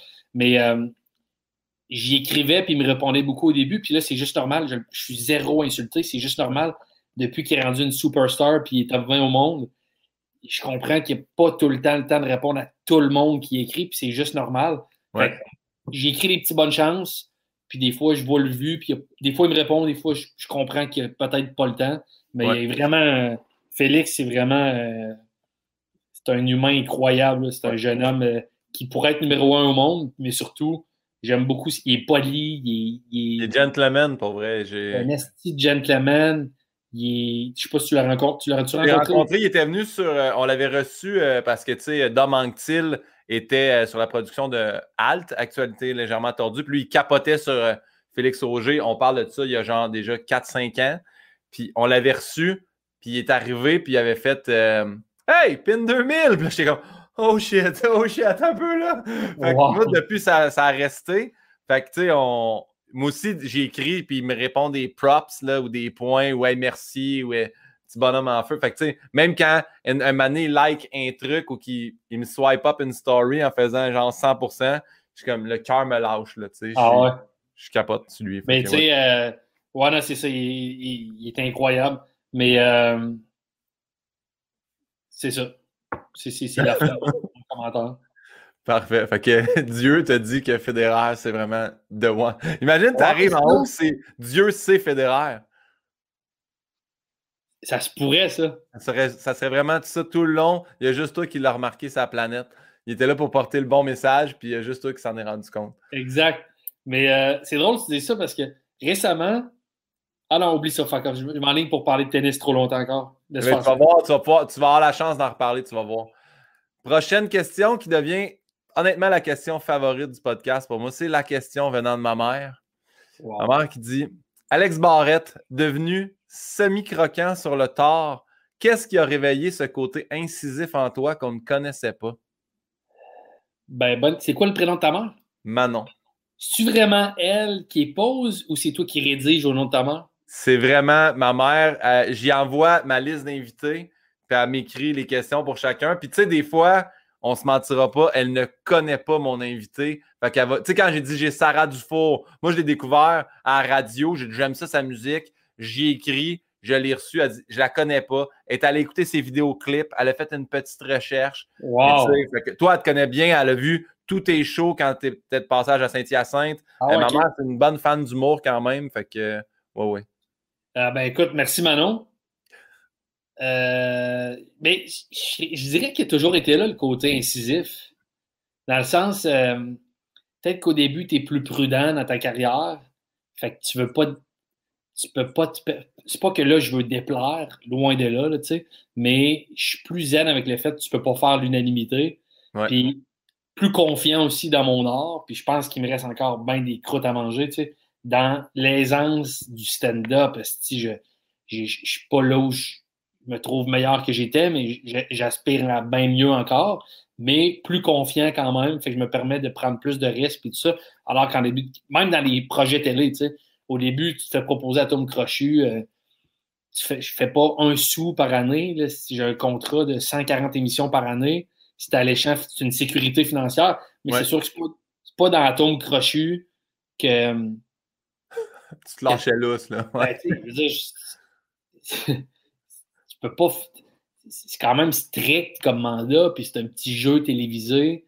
Ouais. Tu peux pas commencer à, un, faire du matériel humoristique, puis deux, euh, être crunchy, parce que c'est un show qui passe à 18 h Fait je me suis fait, je pense que je me suis fait connaître avec des projets où on peut pas voir le côté crunchy, mais il a toujours été là. Moi, j'ai toujours aimé les roasts.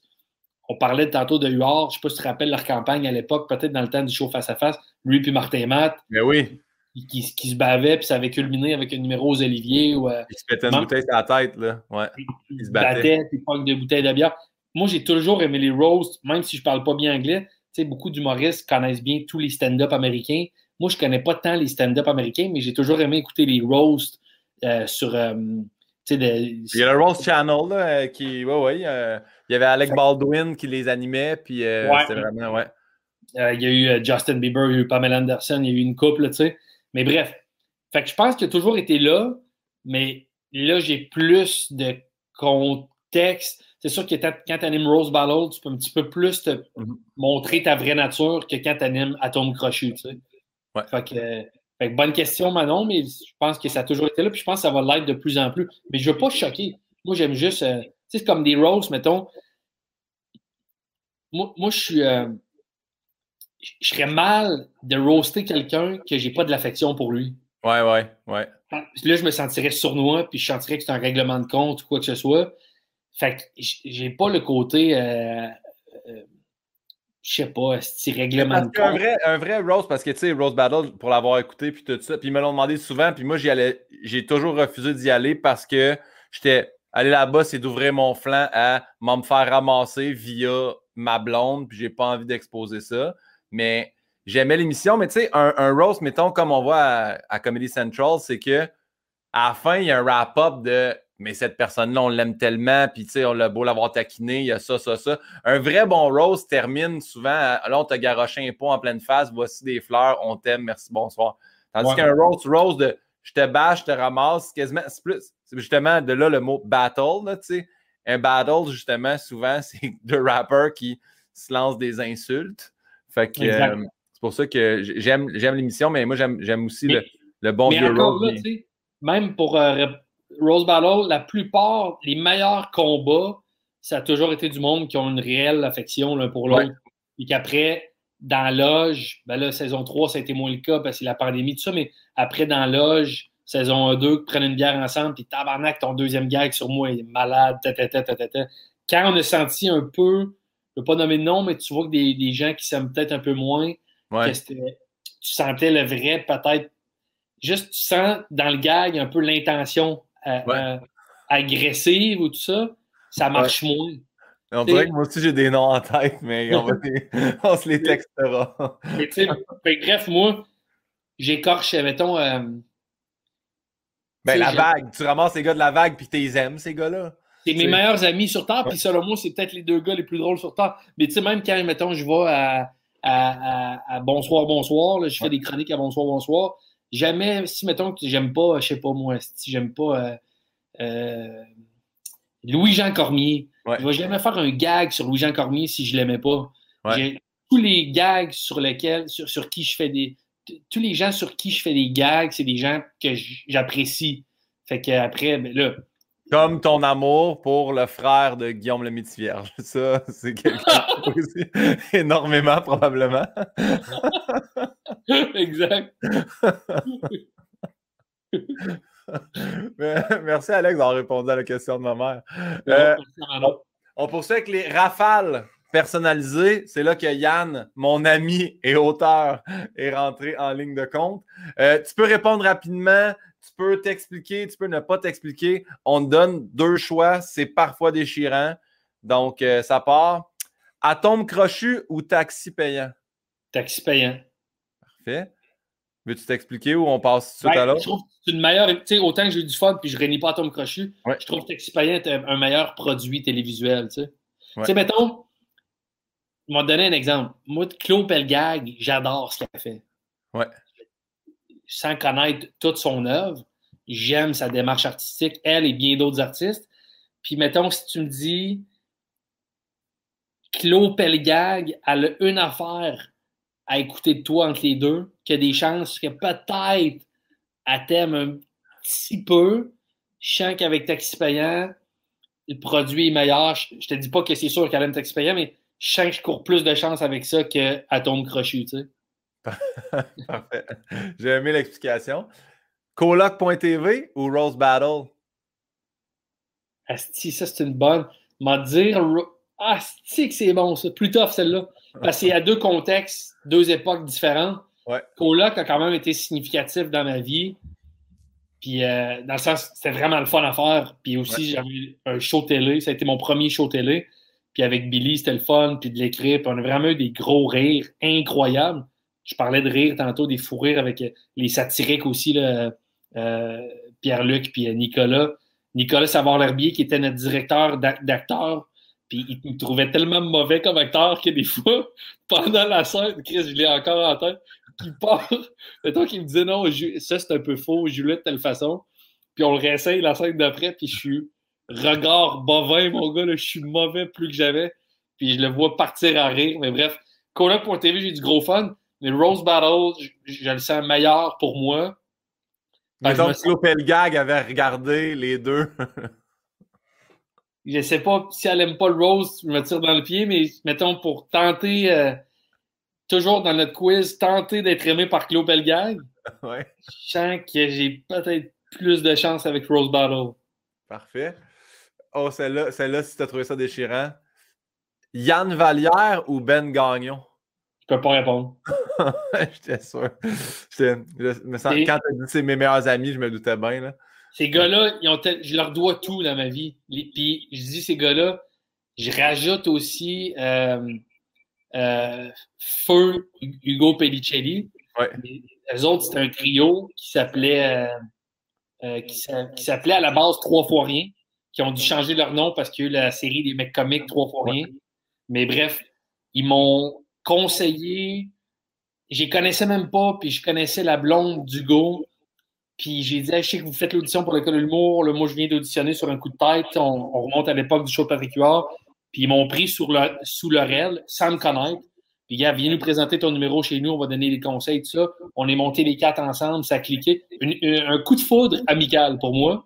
Ouais. Puis finalement, quand on est accepté, c'est les premiers, juste à dire, j'avais d'autres amis proches de ma vie. Quand j'ai reçu ma lettre de l'école de l'humour comme quoi je suis accepté, c'est les premiers que j'ai appelés. Puis je pleurais, puis ils venaient de la recevoir, puis Chris, c'est Hugo à qui j'ai parlé, il m'a dit on est accepté nous autres aussi. Puis là, j'ai dit tabarnak. Puis je dis hey mon gars, je sais que vous partez vivre en appart les trois, zéro pression. Je sais qu'on se connaît très peu depuis peu, peu de temps. Peut-être vos plans sont déjà béton, mais êtes-vous game qu'on parte quatre? Puis il me dit, gars, j'en parle au gars, puis je te reviens. Il me rappelle dix minutes après, il dit, on part en appart les quatre ensemble. Puis là, c'est devenu les, les trois personnes les plus, euh, les plus significatives de toute ma vie. Fait que je peux pas choisir euh, aucun des trois. Je comprends. On poursuit d'abord. Peut-être ça va être plus facile, je sais pas. Jean-Thomas Jobin ou Billy Tellier? Mais t'as-tu peu, t'as-tu peu. Juste pour revenir. Par contre, je reviens à l'autre question. Moi, je peux pas trancher. Ouais. Mais je suis capable, objectivement, d'avoir un regard dans le but de me faire aimer par Claude Pelgag. si je n'ai juste un des deux à présenter à Claude Pelgag, ouais. je sens qu'avec Yann Vallière, j'ai peut-être plus de chances que Claude Pelgag. Fait qu'à date, mes choix pour être aimé par Claude Pelgag. Oui, dans le quiz Claude Pelgag. Texte Rose Battle, Yann Vallière. Parfait. Jean-Thomas Jobin ou Blitelier? Encore une fois, dans les yeux de Claude Pelgag et les tiens peut-être, si jamais tu veux répondre. Je sens que dans les yeux de Claude Pelgag, ton guest, toi? Dans les yeux de Claude Pelgag, j'irais pour Jean-Thomas Jobin. parce qu'il y a plus de running gag. Tu pourrais montrer la vidéo du tennis où il marche lentement, puis je pense qu'elle aurait un bon rire, un rire franc. Fait que je pense que dans les yeux de Claude Pelgag, j'ai pas le choix de choisir Jean-Thomas. Mais encore une fois, Billy, que je respecte comme humoriste incroyable, qui est, qui est, euh, qui est un humoriste à la radio depuis des années, qui marche fort, mais surtout, euh, c'est un esti writer humoriste. Puis euh, moi, j'ai vécu avec lui aussi. Ça a été un colloque pendant deux ans après à l'école de l'humour. Puis ça a été une bonne école pour moi. Tu sais, toi, tu dis que tu as fait des cours du soir. Moi, outre la formation de l'école de l'humour, côtoyer Billy avec cette rigueur-là de pas se satisfaire d'un gag correct, de toujours trouver le word, la formulation ou le mot qui est le plus tête. ça te joue dans la tête. Chris, il est bien il est bien tête. Fait que, puis c'est un bon ami aussi là, qui est drôle, que j'ai vécu plein j'ai vécu plein de premières expériences avec lui. Ben, il, m'a accompagné à mon premier gala juste pour rire, je l'ai accompagné à son premier gala. On a eu coloc.tv ensemble, on a eu mille affaires. Fait que, égal, mais pour Claude Pelgag, je vais dire Jean-Thomas Jobin parce que pauvre Claude, en fait, elle rencontrera jamais Billy, ni dans coloc.tv, ni en personne. Mais je comprends quand même tes choix. tes cartes Billy de Claude Pelgag. C'est vraiment juste ça que je.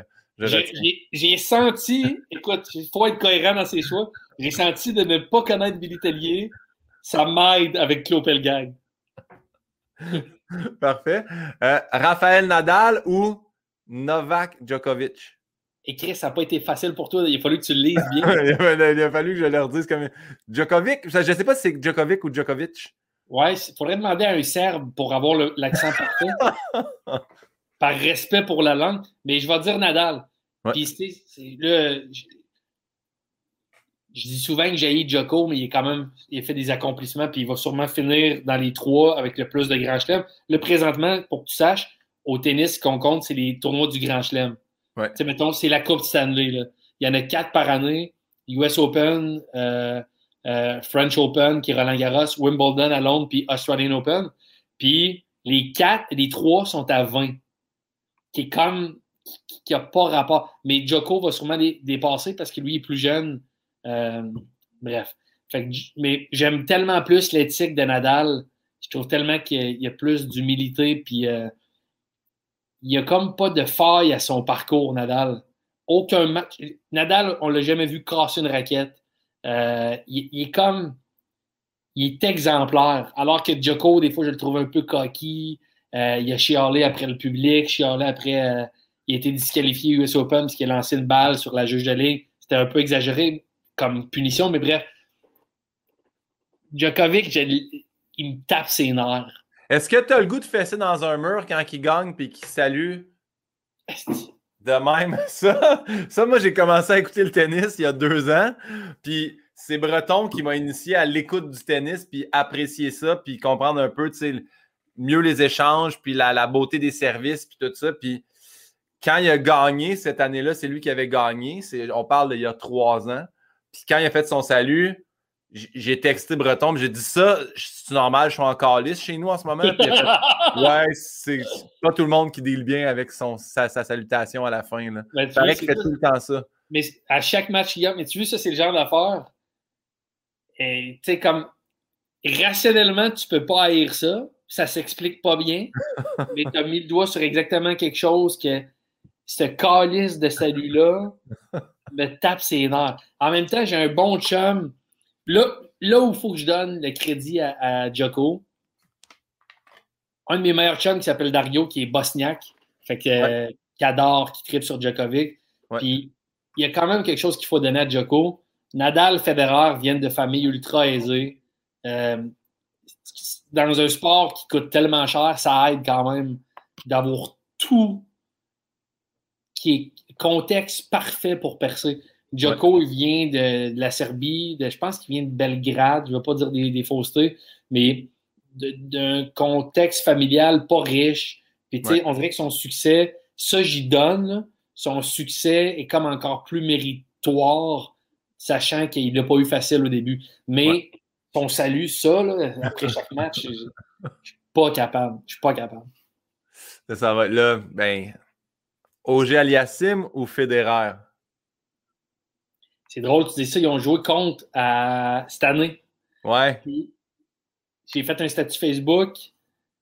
C'est la première, première fois de toute ma vie que j'écoute Federer en prenant pas pour lui. Ouais. Puis finalement, Félix l'a battu.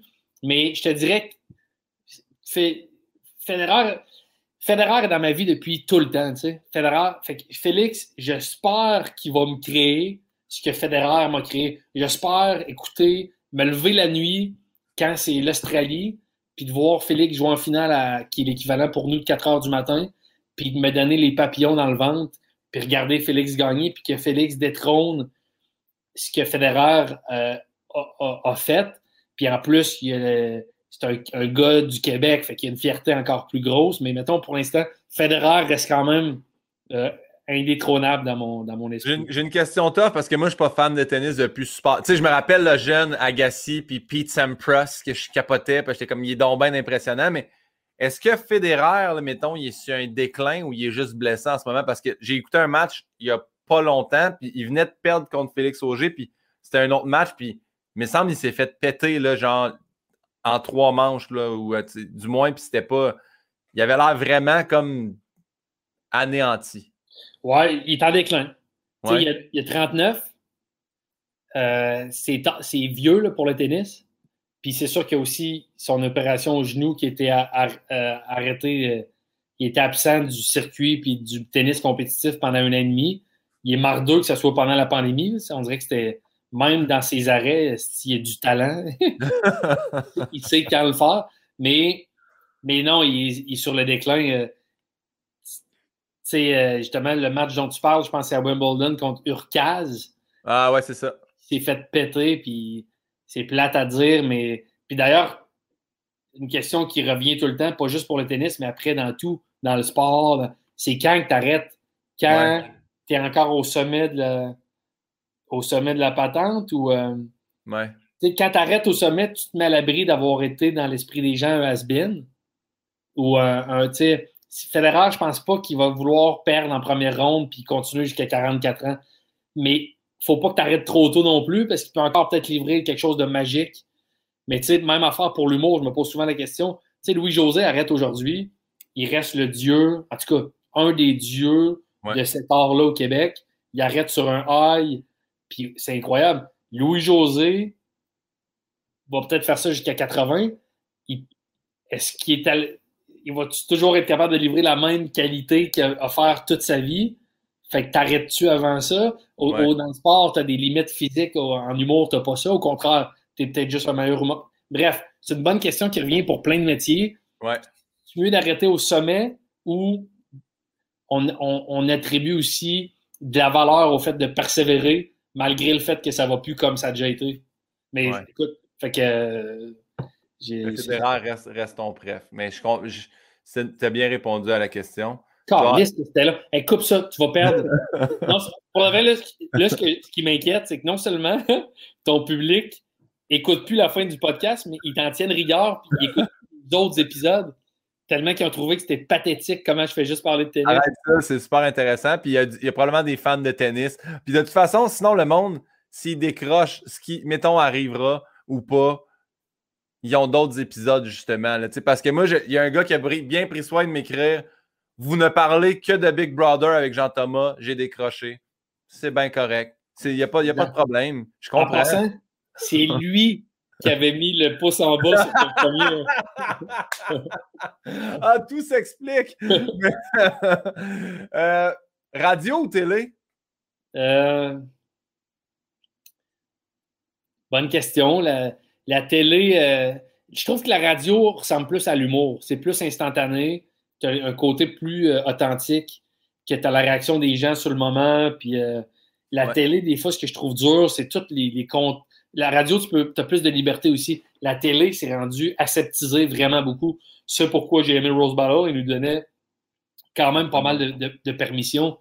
Mais tu sais, la télé, tu as les commanditaires. Là, mettons, moi, j'ai fait deux fois, tout le monde en parle. Ouais comme fou du roi remplaçant. J'ai adoré l'expérience, mais il faut quand même que tu parles à l'avocate de Tout le monde en parle avant l'émission. OK, pour tel invité, est-ce que tes gags sont préparés? Ben, je me suis préparé deux, trois petites affaires. OK, peux-tu me les lire? Euh, pourquoi? Ben, parce que si tu attaques une entreprise ou si tu Calisse que c'est plate. Ça enlève, je trouve, de la spontanéité. Y avait, y avait-tu lu ton, euh, ton au revoir après la première fois? Quand tu transmettais le micro à un prochain? Ou ça, il avait, tu l'avais improvisé? improvisé. Parfait. Euh, mais ça donne bien parce que la prochaine question, c'était chronique à bonsoir, bonsoir ou fou du roi, tout le monde en parle? Bonne question. Euh, tout le monde en parle pour de vrai. C'est, dans mon livre à moi, c'est sorti de nulle part. Finalement, on était une coupe à le faire. Tu, Sam, tu parlais de tantôt, Sam l'a fait, euh, Virginie l'a fait, Mehdi, on était une coupe. Euh, j'aurais pas pensé qu'un jour, j'aurais. Anaïs aussi l'a fait, c'est important de le dire. Euh, j'aurais pas pensé que j'aurais le rôle de fou du roi. Pour moi, c'est tellement big, tout le monde en parle. Moi, j'adore cette émission-là. si, mettons, euh, ça fait 16 ans, 17 ans que ça dure avec des codes d'écoute de 1 million, euh, euh, des fois plus, des fois un peu moins, mais tu sais, c'est quand même, pour moi, c'est un des piliers télévisuels des, dernières décennies au Québec. Fait que de participer à ça, il y a quelque chose d'ultra prestigieux. Après, ça vient aussi avec un stress hallucinant du fait que c'est en direct, qu'il y a un côté qui est un peu qui est délicat parce que des sujets des fois plus sérieux, tu veux pas être le style cabotin qui veut faire des gags à tout prix mais tu peux te démarquer. Bonsoir, bonsoir, c'est plus léger, tu sais. Ouais, ouais, ouais. Fait que. Euh, quand, quand... Puis mettons, mettons. Claude Pelgag. Ouais, Claude Pelgag dans ses yeux à elle, ça serait quoi? Qu'est-ce qu'il demanderait de regarder? Je pense que j'y demanderais. Parce que à Bonsoir, Bonsoir, vu que je l'ai fait plus souvent, je trouve que j'ai. Mon, mon, mon portfolio est plus grand pour des moments, tu sais. Quand je me suis rasé les cheveux pour euh, ressembler à Jay du ou tout ça. Fait que j'ai scoré une couple de fois. Je peux pas dire que tout le monde en parle. Je juge pas que j'ai encore scoré. Ça a bien été, là. Ma deuxième fois, beaucoup mieux que la première. Euh, la première, moi, en tout cas, j'ai un, gag auquel j'ai beaucoup ri. C'est quand tu expliquais à, la fille de Lucam que tu pourrais t'en partir un parce que tu as, les seins un peu en sac de lait. tu as une belle pointe de sac de lait. Puis son regard, ça, là, j'ai fait ce gag-là, était du génie. Elle n'y a vu que du feu. J'ai tout adoré. Fait que Gag aimerait bien ton portfolio de bonsoir, bonsoir. Je pense que oui. OK. Prochain, on n'a pas besoin de mettre Claude Gag dans la prochaine question. Pisser aux toilettes ou dans ton stock de hockey? bien joué, bien joué. Ben écoute, euh, euh, aux toilettes, je préfère ça. OK. Peux dire que j'ai fait les deux. OK, parfait. Veux-tu que j'explique le contexte ou non? Euh, tu peux, tu peux l'expliquer. Ben, c'est la période où on se côtoyait peut-être plus d'ailleurs, mais j'étais en rupture amoureuse, une, une des deux, trois plus rudes. Puis je vis chez un de mes chums, qui, lui et sa blonde, Kevin et Marie-Christine, qui m'hébergent. Mais là, l'affaire, c'est que j'ai pas une chambre officielle, puis j'ai pas pas de garde-robe officielle, fait que j'ai mes petites affaires. Le reste est à l'entrepôt, mais je jouais au hockey dans la Ligue du Maurice cette année-là. Et là, tu sais, c'était tough parce que un stock de hockey qui pue, m'a pas le reposer ma puanteur puis rentrer ça dans l'appart. Je le mettais sur le balcon. L'affaire, c'est que leur appart, moi, j'étais au rez-de-chaussée, il y a un étage. Leur chambre était à l'étage, puis la seule salle de bain était aussi à l'étage. Puis là, la nuit, des fois, je voulais pas euh, aller euh, les déranger puis aller uriner euh, à l'étage. Fait que je me lève une nuit, c'est un peu pas, pas somnambule, mais un peu comme inconscient. Je rouvre la porte et je fais juste pisser sur le balcon. Mais finalement, je pisse direct dans mon stock de hockey qui était ouvert parce que je voulais le faire aérer le plus possible. Je pense que c'est la fois d'après quand ah, il y avait neigé, puis je vois comme du jaune parti. Si j'ai calissé ça au vidange, je me, trouvais dégueulasse. Merci pour le partage. Euh, tennis ou hockey? Tennis. Parfait. Alexandre Barrette ou Alexandro Barreto? Alessandro Barretta. Ah, Barretta. Euh, Alessandro Barretta. C'est sûr que ce gars-là a mieux réussi que moi dans la vie. C'est sûr. Ah, j'adore. Parfait. Euh, les gens, s'ils veulent savoir, ils iront googler. Là. Il y a une ben, je peux, tu veux que je la compte? Euh, mais oui, j'aime ça. C'est juste pour toi parce que je veux pas, tu sais, on, on, jase, je veux pas te non, Mais moi, c'est pas une question. C'est plus, je veux pas être le gars qui me répète. Là, ah, du tout. Ben, c'est pas grave. Pas... Mais on parlait, de... j'étais allé à Wimbledon avec le Kevin qui m'a hébergé où j'ai pissé dans mon stock de hockey. Puis on parlait de Félix. Je vais à Wimbledon avec Kev en voyage. Puis la journée qu'on est là, il mouille toute la journée. Fait que finalement, je ne vois pas de Wimbledon. J'ai écrit un statut Facebook. Je c'est la seule fois que je suis à Wimbledon, je vois aucun match. Félix voit mon statut, me réécrit, il dit en passant, moi, je joue première ronde. Il était chez les juniors à l'époque, c'était en 2015. Puis il me dit euh, Je joue ma première ronde samedi, es-tu encore à Londres? Je pourrais te mettre deux billets de faveur. Puis je dis, tabarnak, on part dimanche, ça va être ma dernière journée, oui. Fait que, euh, il me dit, parfait. J'arrive à Wimbledon, puis là, il y a un gros line-up. Quand c'est enfin à moi d'arriver au comptoir de billets de faveur, je dis, ouais, Alexandre Barret, je montre ma carte. Puis le gars, me dit, ouais, j'ai pas ça. Puis il me dit ce que j'ai qui ressemble le plus. Puis il me montre une enveloppe, Alessandro Barretta. Puis je te dis, Alessandro Barretta, écrit tout pareil. Puis là, je fais comme, Chris, c'est sûr, c'est mes billets. Je sais pas où est l'erreur, mais c'est moi, tu sais. Puis il me dit Ouais, je pense aussi. Puis bref, je vais appeler mon patron pour évaluer. Tout. Il me donne les billets sur le cours central. Là, déjà, quand c'est sur le cours central, je dis De quoi de là Je Félix, il joue sur le terrain numéro comme 88. Moi, je suis sur le cours central, à sept rangées du terrain. Puis comme je l'ai compté souvent, à côté de moi, David Beckham. Euh, en face, juste la rangée en avant de moi, John McEnroe, l'ancien joueur américain numéro 1 au monde on est dans une section, une, une classe sociale à laquelle on n'appartient pas. C'est impossible que Félix, tournoi junior, me réussi à avoir des billets de faveur comme ça. Je panique, je me sens coupable, je retourne à, à billets de faveur, puis le gars, il me reconnaît, puis il dit Calice, il dit quand t'es. Ben, il dit pas Calice, mais il dit quand t'es parti, il dit deux minutes après, il y a un Alessandro Barretta qui est venu récupérer ses billets. Puis là, vu que j'ai donné tes billets, j'ai donné deux équivalents. Mais là, vu que c'est notre erreur, garde tes billets. Fait que, honnêtement, ce jour-là, j'ai commencé à croire en Dieu. ça n'a pas rapport. Mais c'est sûr, ce gars-là, Alessandro Barretta, lui, il s'est payé ces billets-là. Ce gars-là a mieux réussi que moi dans la vie, c'est sûr. J'adore. Merci pour le partage. J'adore cette histoire-là. On poursuit. Mike Ward ou Seb Dubé? Asti de bonne. J'aime tellement Mike, j'aime tellement les Denis aussi. Puis là, tu dis ça parce que les deux ont été juges aussi en chef à Rose Battle. Tough à trancher. Euh, les Denis, c'est dans les shows où j'ai le rire le plus fort de toute ma vie. C'est un rire qui est plus rationnel. Ouais. C'est comme. Tu es dans une chambre à gaz. Ils mettent un petit gaz. Euh, c'est plus, plus rationnel. Tu sais, c'est des niveaux de rire. Mais Mike, je pense que je préfère quand même Mike comme humoriste. J'aime son audace. Euh, tellement tough à Je peux pas trancher là-dessus. Je comprends. Claude Pelgag. ok, non, je vais prendre Claude Pelgag. C'est sûr qu'elle a choisi les Denis. Ouais. Elle doit pas triper sur Mike Ward. Ben, je sais pas, je sais pas, mais j'avoue que les Denis viennent rejoindre. Moi, en fait, j'adore l'humour des Denis parce que c'est un humour que je suis incapable de faire. Fait que ça vient. Est-ce que tu est-ce que as un gag favori ou un numéro que tu sais, celui-là, c'est là que j'ai éclaté? C'est quoi? Bonne question. Mike me rappelle le plein de gag. Ouais. Les Denis, pas tant. Ça, je t'ai dit, les, Denis, les Denis, il fallait que c'était dans euh, Comme du Monde, où est-ce qu'ils personnifiaient euh, comme s'ils rentraient à la maison puis ils voyaient euh, leur père. Puis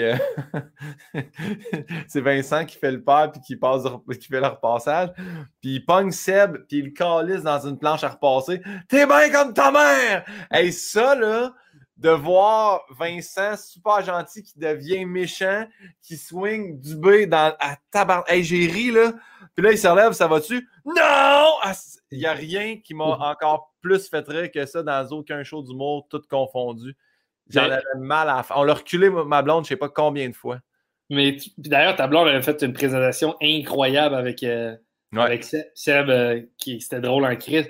Mais c'est ça je, me rappelle pas tant des gags des Denis, alors que je me rappelle plus du matériel de Mike. Mais les Denis, je sais qu'ils m'ont fait. Le dernier show, je me rappelle des numéros, mais je me rappelle pas de lignes. Mais j'ai ri, là. Fait que, mais je, pense qu'avec Claude, il y a plus de chance avec les Denis. Parfait. Sébastien Benoît ou Marie-Ève Janvier? Caliste, t'es gossant. Je sais, c'est Yann en passant là, qui met des, des, des Lâche-le. Lâche-le, ce gars-là. J'ai dit, pour de vrai, Guy, je te vois évoluer, une belle évolution depuis 10 ans. Ouais. Je trouve que c'est un boulet dans ta carrière, Yann. Je vais le dire aux gens. Yann, c'est maintenant mon ami. Parfait. Au revoir, je le gaffe. C'est drôle, je les ai vus récemment en plus un souper. Euh, euh, j'ai fait de la radio avec les deux. Marie-Ève, c'est une soie, mais euh, puis selon moi, la plus belle fille sur Terre aussi. il n'y a jamais eu de flirt ou d'attirance mutuelle. Parce que. Elle voulait pas, mais toi, t'as. Non, non, même moi. Non, non. C'est pour ça. Je te dirais que sa sœur, mettons, euh, Émilie Janvier, je la trouve encore plus dans mes goûts à moi. Mais Marie-Ève, c'est la plus belle fille sur, sur, Terre. Elle est parfaite, elle est ponctuelle, elle est préparée pour avoir fait de la radio avec elle.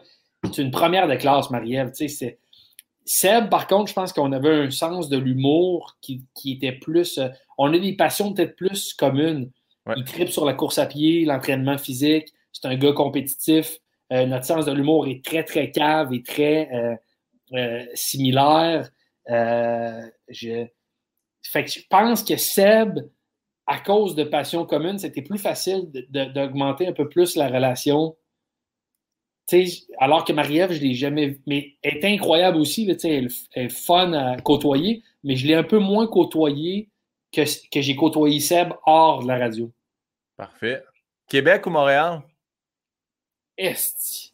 On va dire Québec. Pour être allé récemment, je faisais un show au Festival d'été de Québec. Ouais. Puis, euh, je suis moins allé pendant la pandémie parce que quand j'y vais, c'est pour voir mes parents principalement, puis ma famille. Puis là, je ne pouvais pas voir mes parents parce que c'était dangereux pour eux, tu sais, puis euh, je suis retourné, puis là, ça faisait longtemps que je n'avais pas fait le, stock, fait que je vais pratiquer mon stock sur les plaines d'Abraham en marchant, puis là, tout est beau, il faisait beau, le monde est beau, je trouve que la Grande Allée, c'est beau, même la base ville est rendue, Limoilou, c'est rendu solide, euh, petit côté un petit peu plus, euh, des commerces plus émergents, un petit peu plus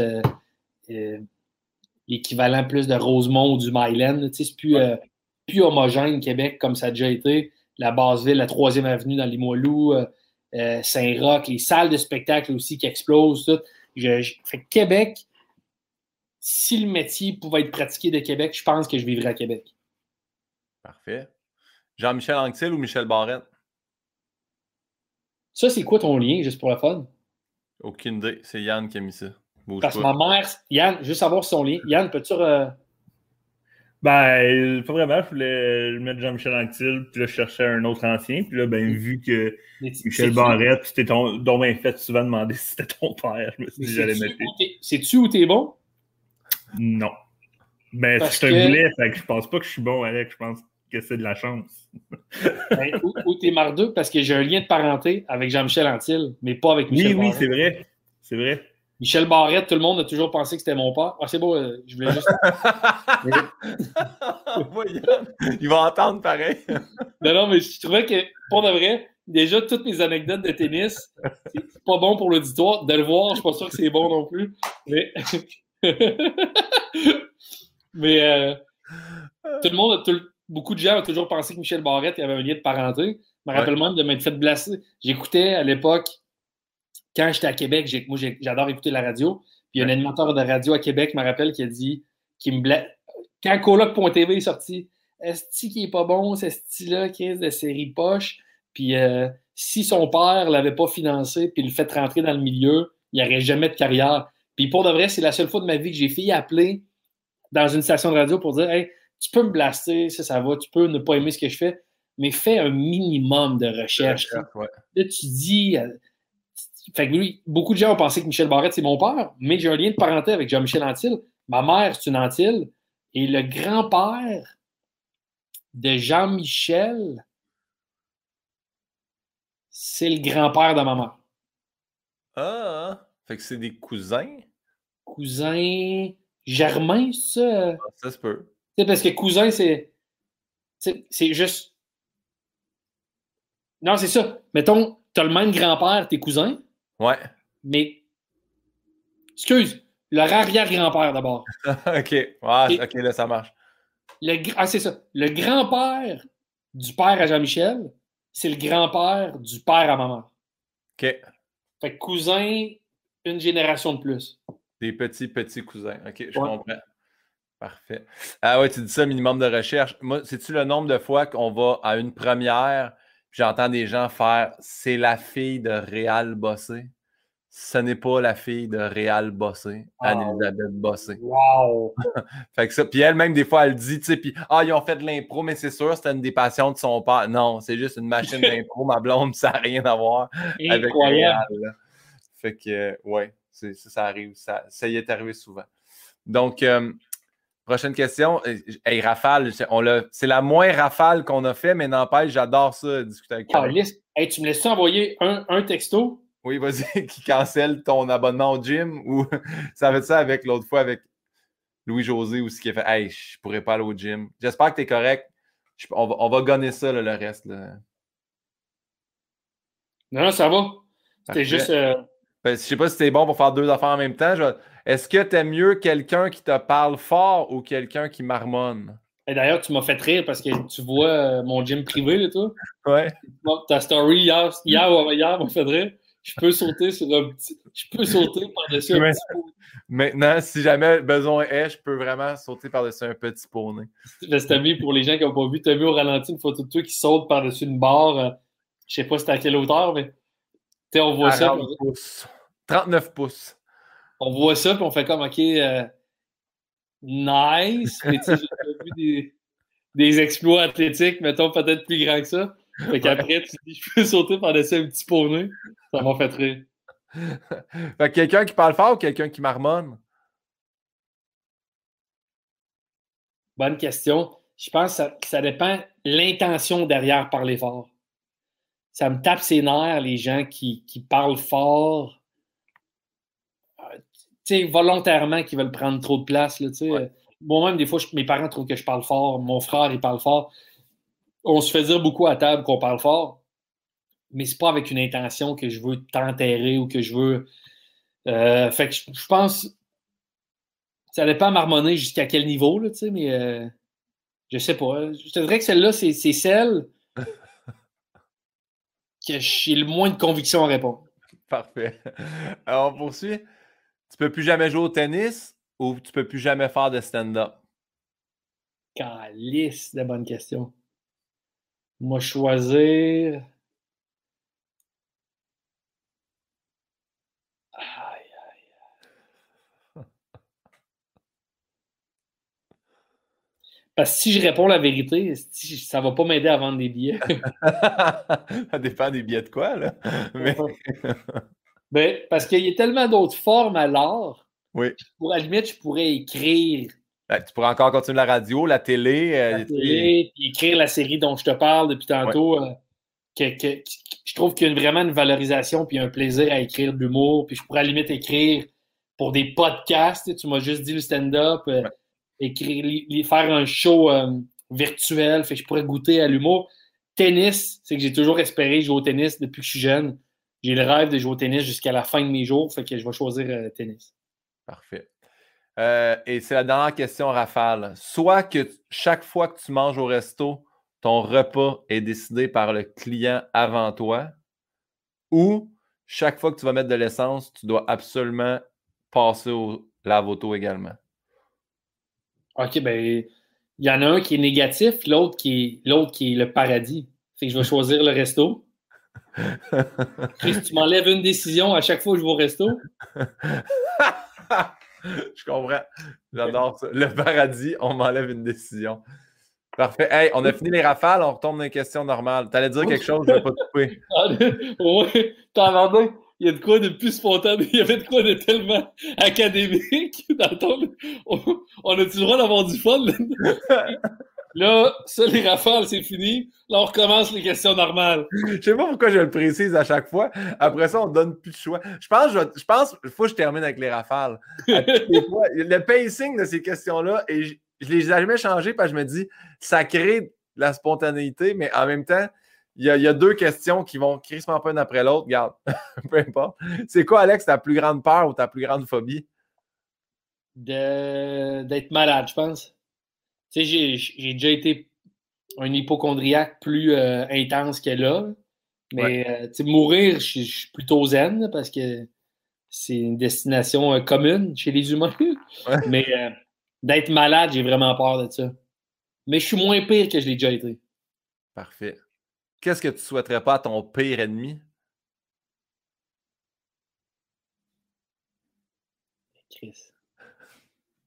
Apprendre à conduire manuel avec mon père. c'est vrai. T'as-tu reçu un appel? T'es la personne que t'as texté qui te lâche un call. Exact. Mais euh, non, euh, j'ai déjà fait ça en gag me rappelle, elle me fait rire cette expression-là, je ne souhaiterais pas à mon pire ennemi. déjà, euh, parce que moi, mon père, qualité incroyable, un homme que j'admire, mais bref, je n'ai pas à justifier que j'aime mon père, il est incroyable. On a tout le temps ri un peu de lui, les trois enfants, du fait qu'il peut être un peu impatient, tu sais. Ouais. Puis ça va pas. Il faut quand même faut que ça avance, les affaires.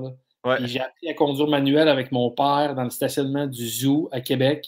Finalement, mon, frère, j'ai demandé à mon frère de prendre la relève dans, dans mon apprentissage parce que mon père t'étouffe une fois, puis, puis il est impatient. Là, je disais, pour le vrai, je ne souhaiterais même pas mon pire ennemi d'apprendre à conduire manuel. En même temps, c'est un peu weird. Il faut que je le présente à mon père. Il faut que j'y apprenne s'il ne savait pas que c'est mon pire ennemi. Ouais. Là, je veux que tu conduis. Tu sais-tu pas conduire manuel? Mais bref, je dirais ça. C'est assez soft, là. J'aime ça, j'aime beaucoup ça. C'est quoi pour toi le bonheur parfait? Je dis souvent en joke, tu sais, tantôt, tu te disais le resto. Je dis souvent que le bonheur. C'est pas super. Il va pas scorer avec Claude Pelgag avec une réponse comme ça, mais c'est l'absence de décision. Ah ouais. Moi, je trouve ça challengeant prendre des décisions, puis je l'ai toujours trouvé ça rough.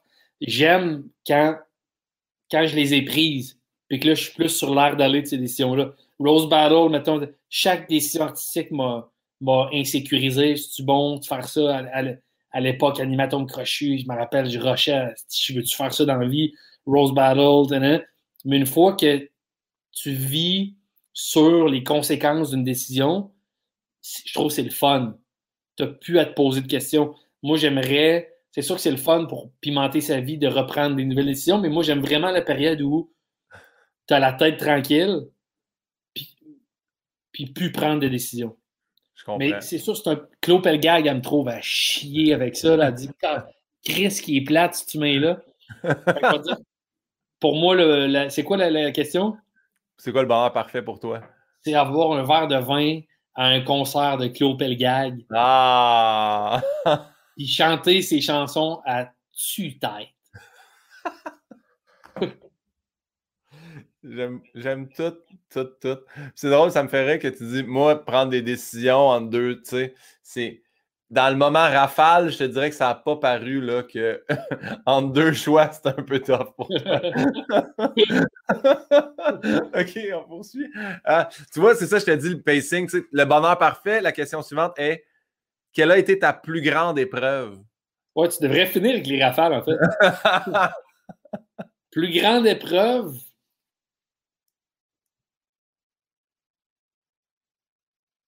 Honnêtement, je suis mardeux. J'ai pas eu aucune épreuve tough. Mais je te dirais, c'est que je veux pas. Je veux tellement garder une pudeur avec ça, mais tantôt j'en ai parlé, mais je te dirais que la mort de, mon ami Hugo, euh, euh, c'est la première grande épreuve que j'ai dans ma vie. Puis je veux pas surfer là-dessus, parce que je veux pas non plus m'approprier ça ou tout ça. Puis, euh, je comprends.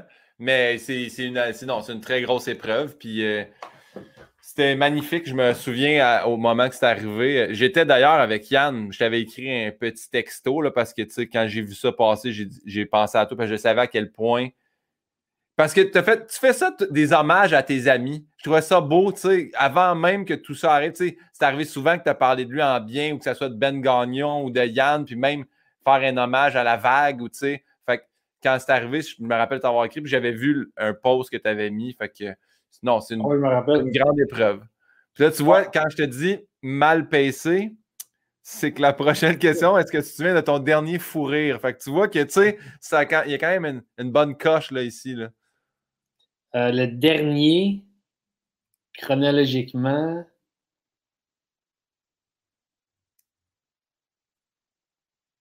Ben, ça se compte pas, mais c'est avec des chums à Québec récemment.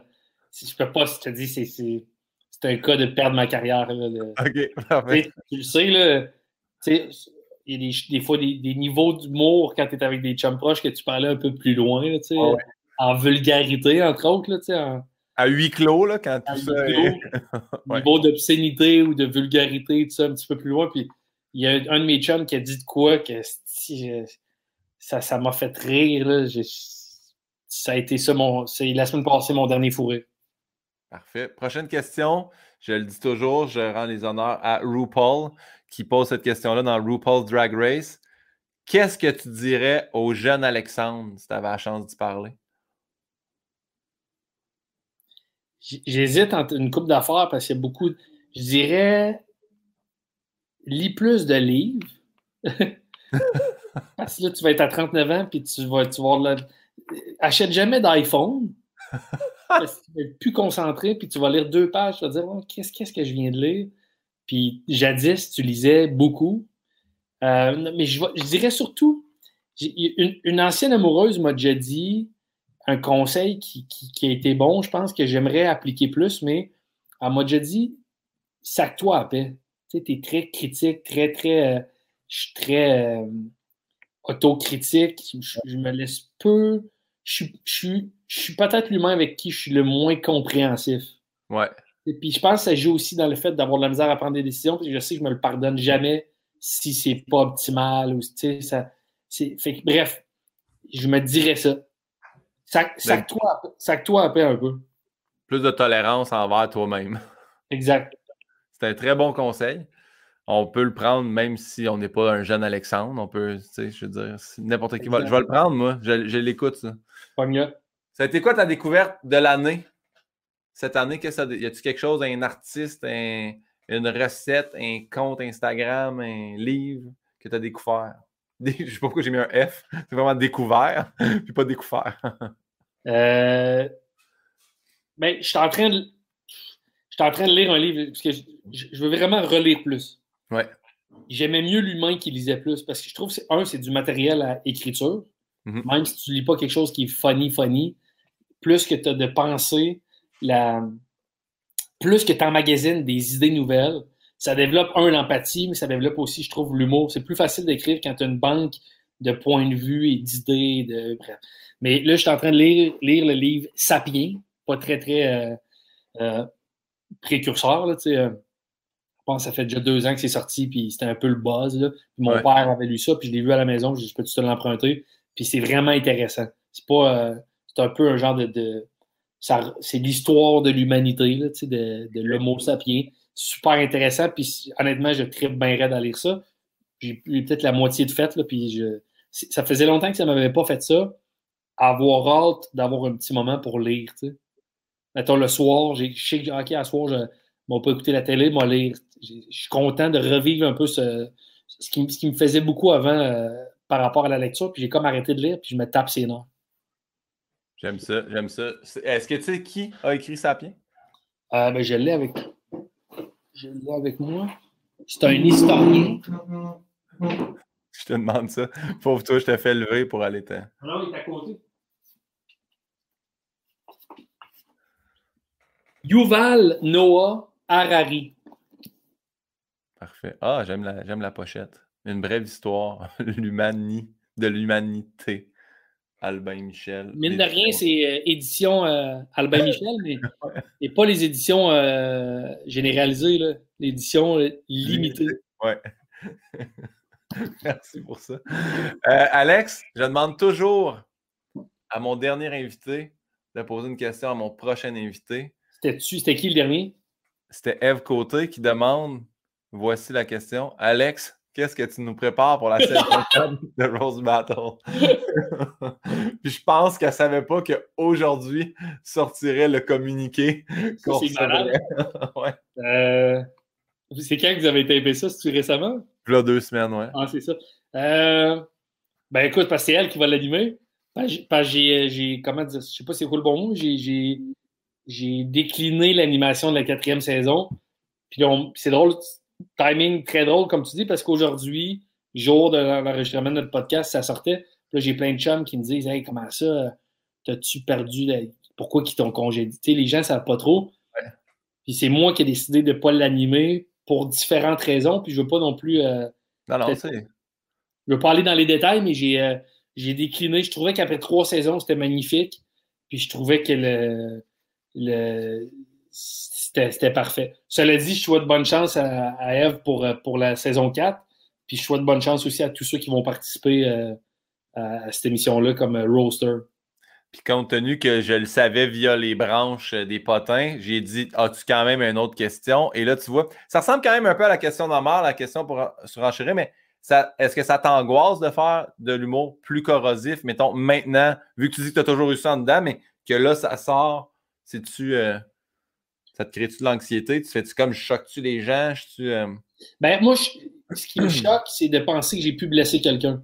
J'avais euh, l'année passée à Bonsoir, Bonsoir, j'avais euh, j'avais blessé quelqu'un. Je ne vais pas le nommer, je ne vais pas remettre du spotlight dessus puis que ça pourrait exacerber cette blessure-là que la personne a eue.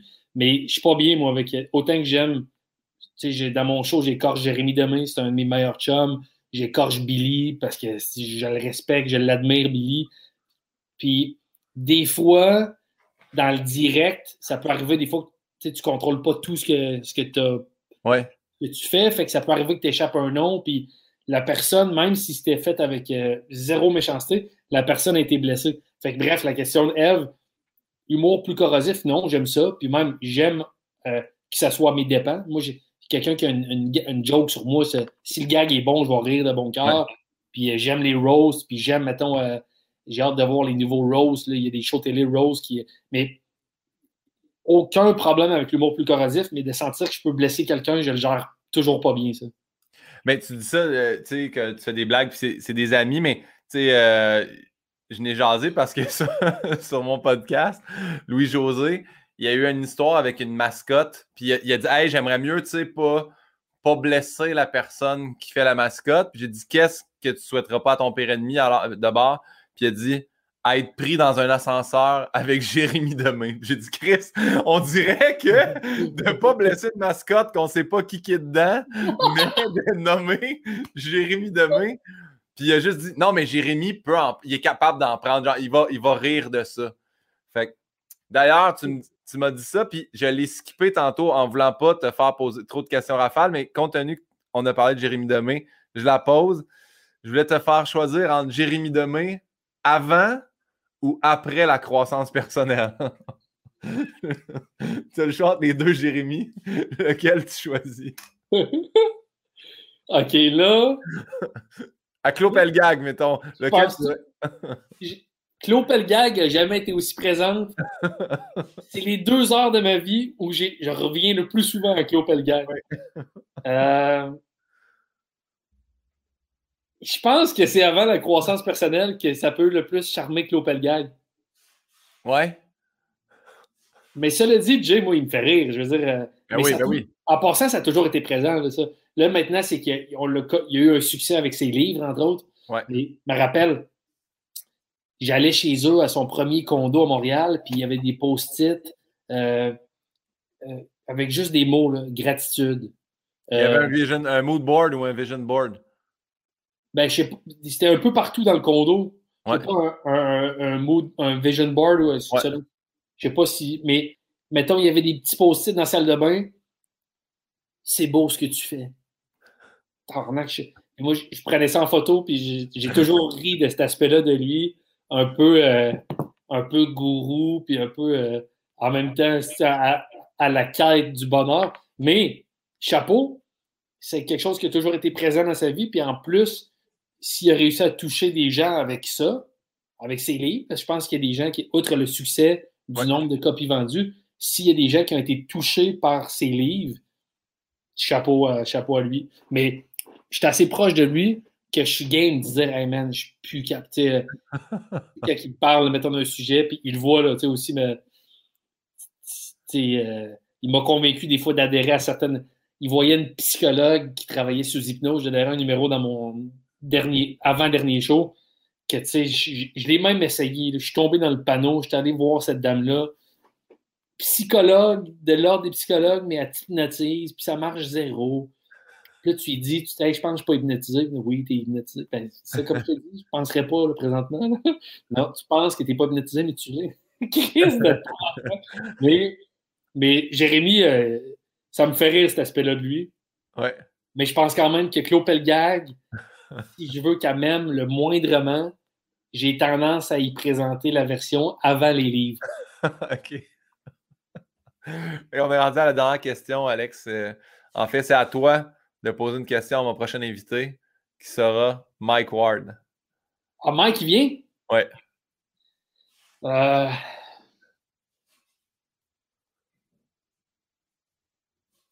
Moi, ce que j'aime de Mike, c'est qu'il assume. Ouais c'est peut-être ce que j'aime le plus. Est-ce qu'il y a un regret dans sa carrière ou dans sa vie? Puis j'espère même j'espère même, même pas pour l'amener vers le petit Jérémy. Y a un regret dans sa vie personnelle ou dans sa carrière ou avec sa famille ou avec ses proches qu'il a? Parfait. J'adore. J'adore. Alex, on a terminé. Maudit, excuse-moi, je t'ai dit une heure et demie, on a fait deux heures trois, mais c'était vraiment intéressant. Euh, pour terminer, y a-t-il quelque chose que tu aimerais plugger? Y a-t-il quelque chose qu'on doit voir, qu'on doit consommer? Y a-t-il de quoi à, à, écouter avec Alex Barrett? Ben, écoute, euh, euh, ben, venez me voir en show. Euh, puis ben, j'étais à la radio week-end. Je recommence pour la saison, pour une année à Week-end Radio. 99.5 à Montréal, 91.9 à Québec. Mais non, venez me voir en spectacle. Il me reste peut-être, je pense, 70 dates de semi-croquant dans la prochaine année. Puis je suis meilleur que je l'ai déjà été. J'adore ça. Hey, Alex, merci. Je vais partir le générique, ça part raide. Fait que je vais te dire bye, tu dis bye, puis on, on, part le générique. C'est bon, ça? Ben, on parle plus après. Après ça, non. Fait que je te, je te dis au revoir, Alex. Je te laisse le dernier mot. Ça doit être ton mot préféré que tu pourrais dire, en fait. Ah, si, ça serait incroyable, ça.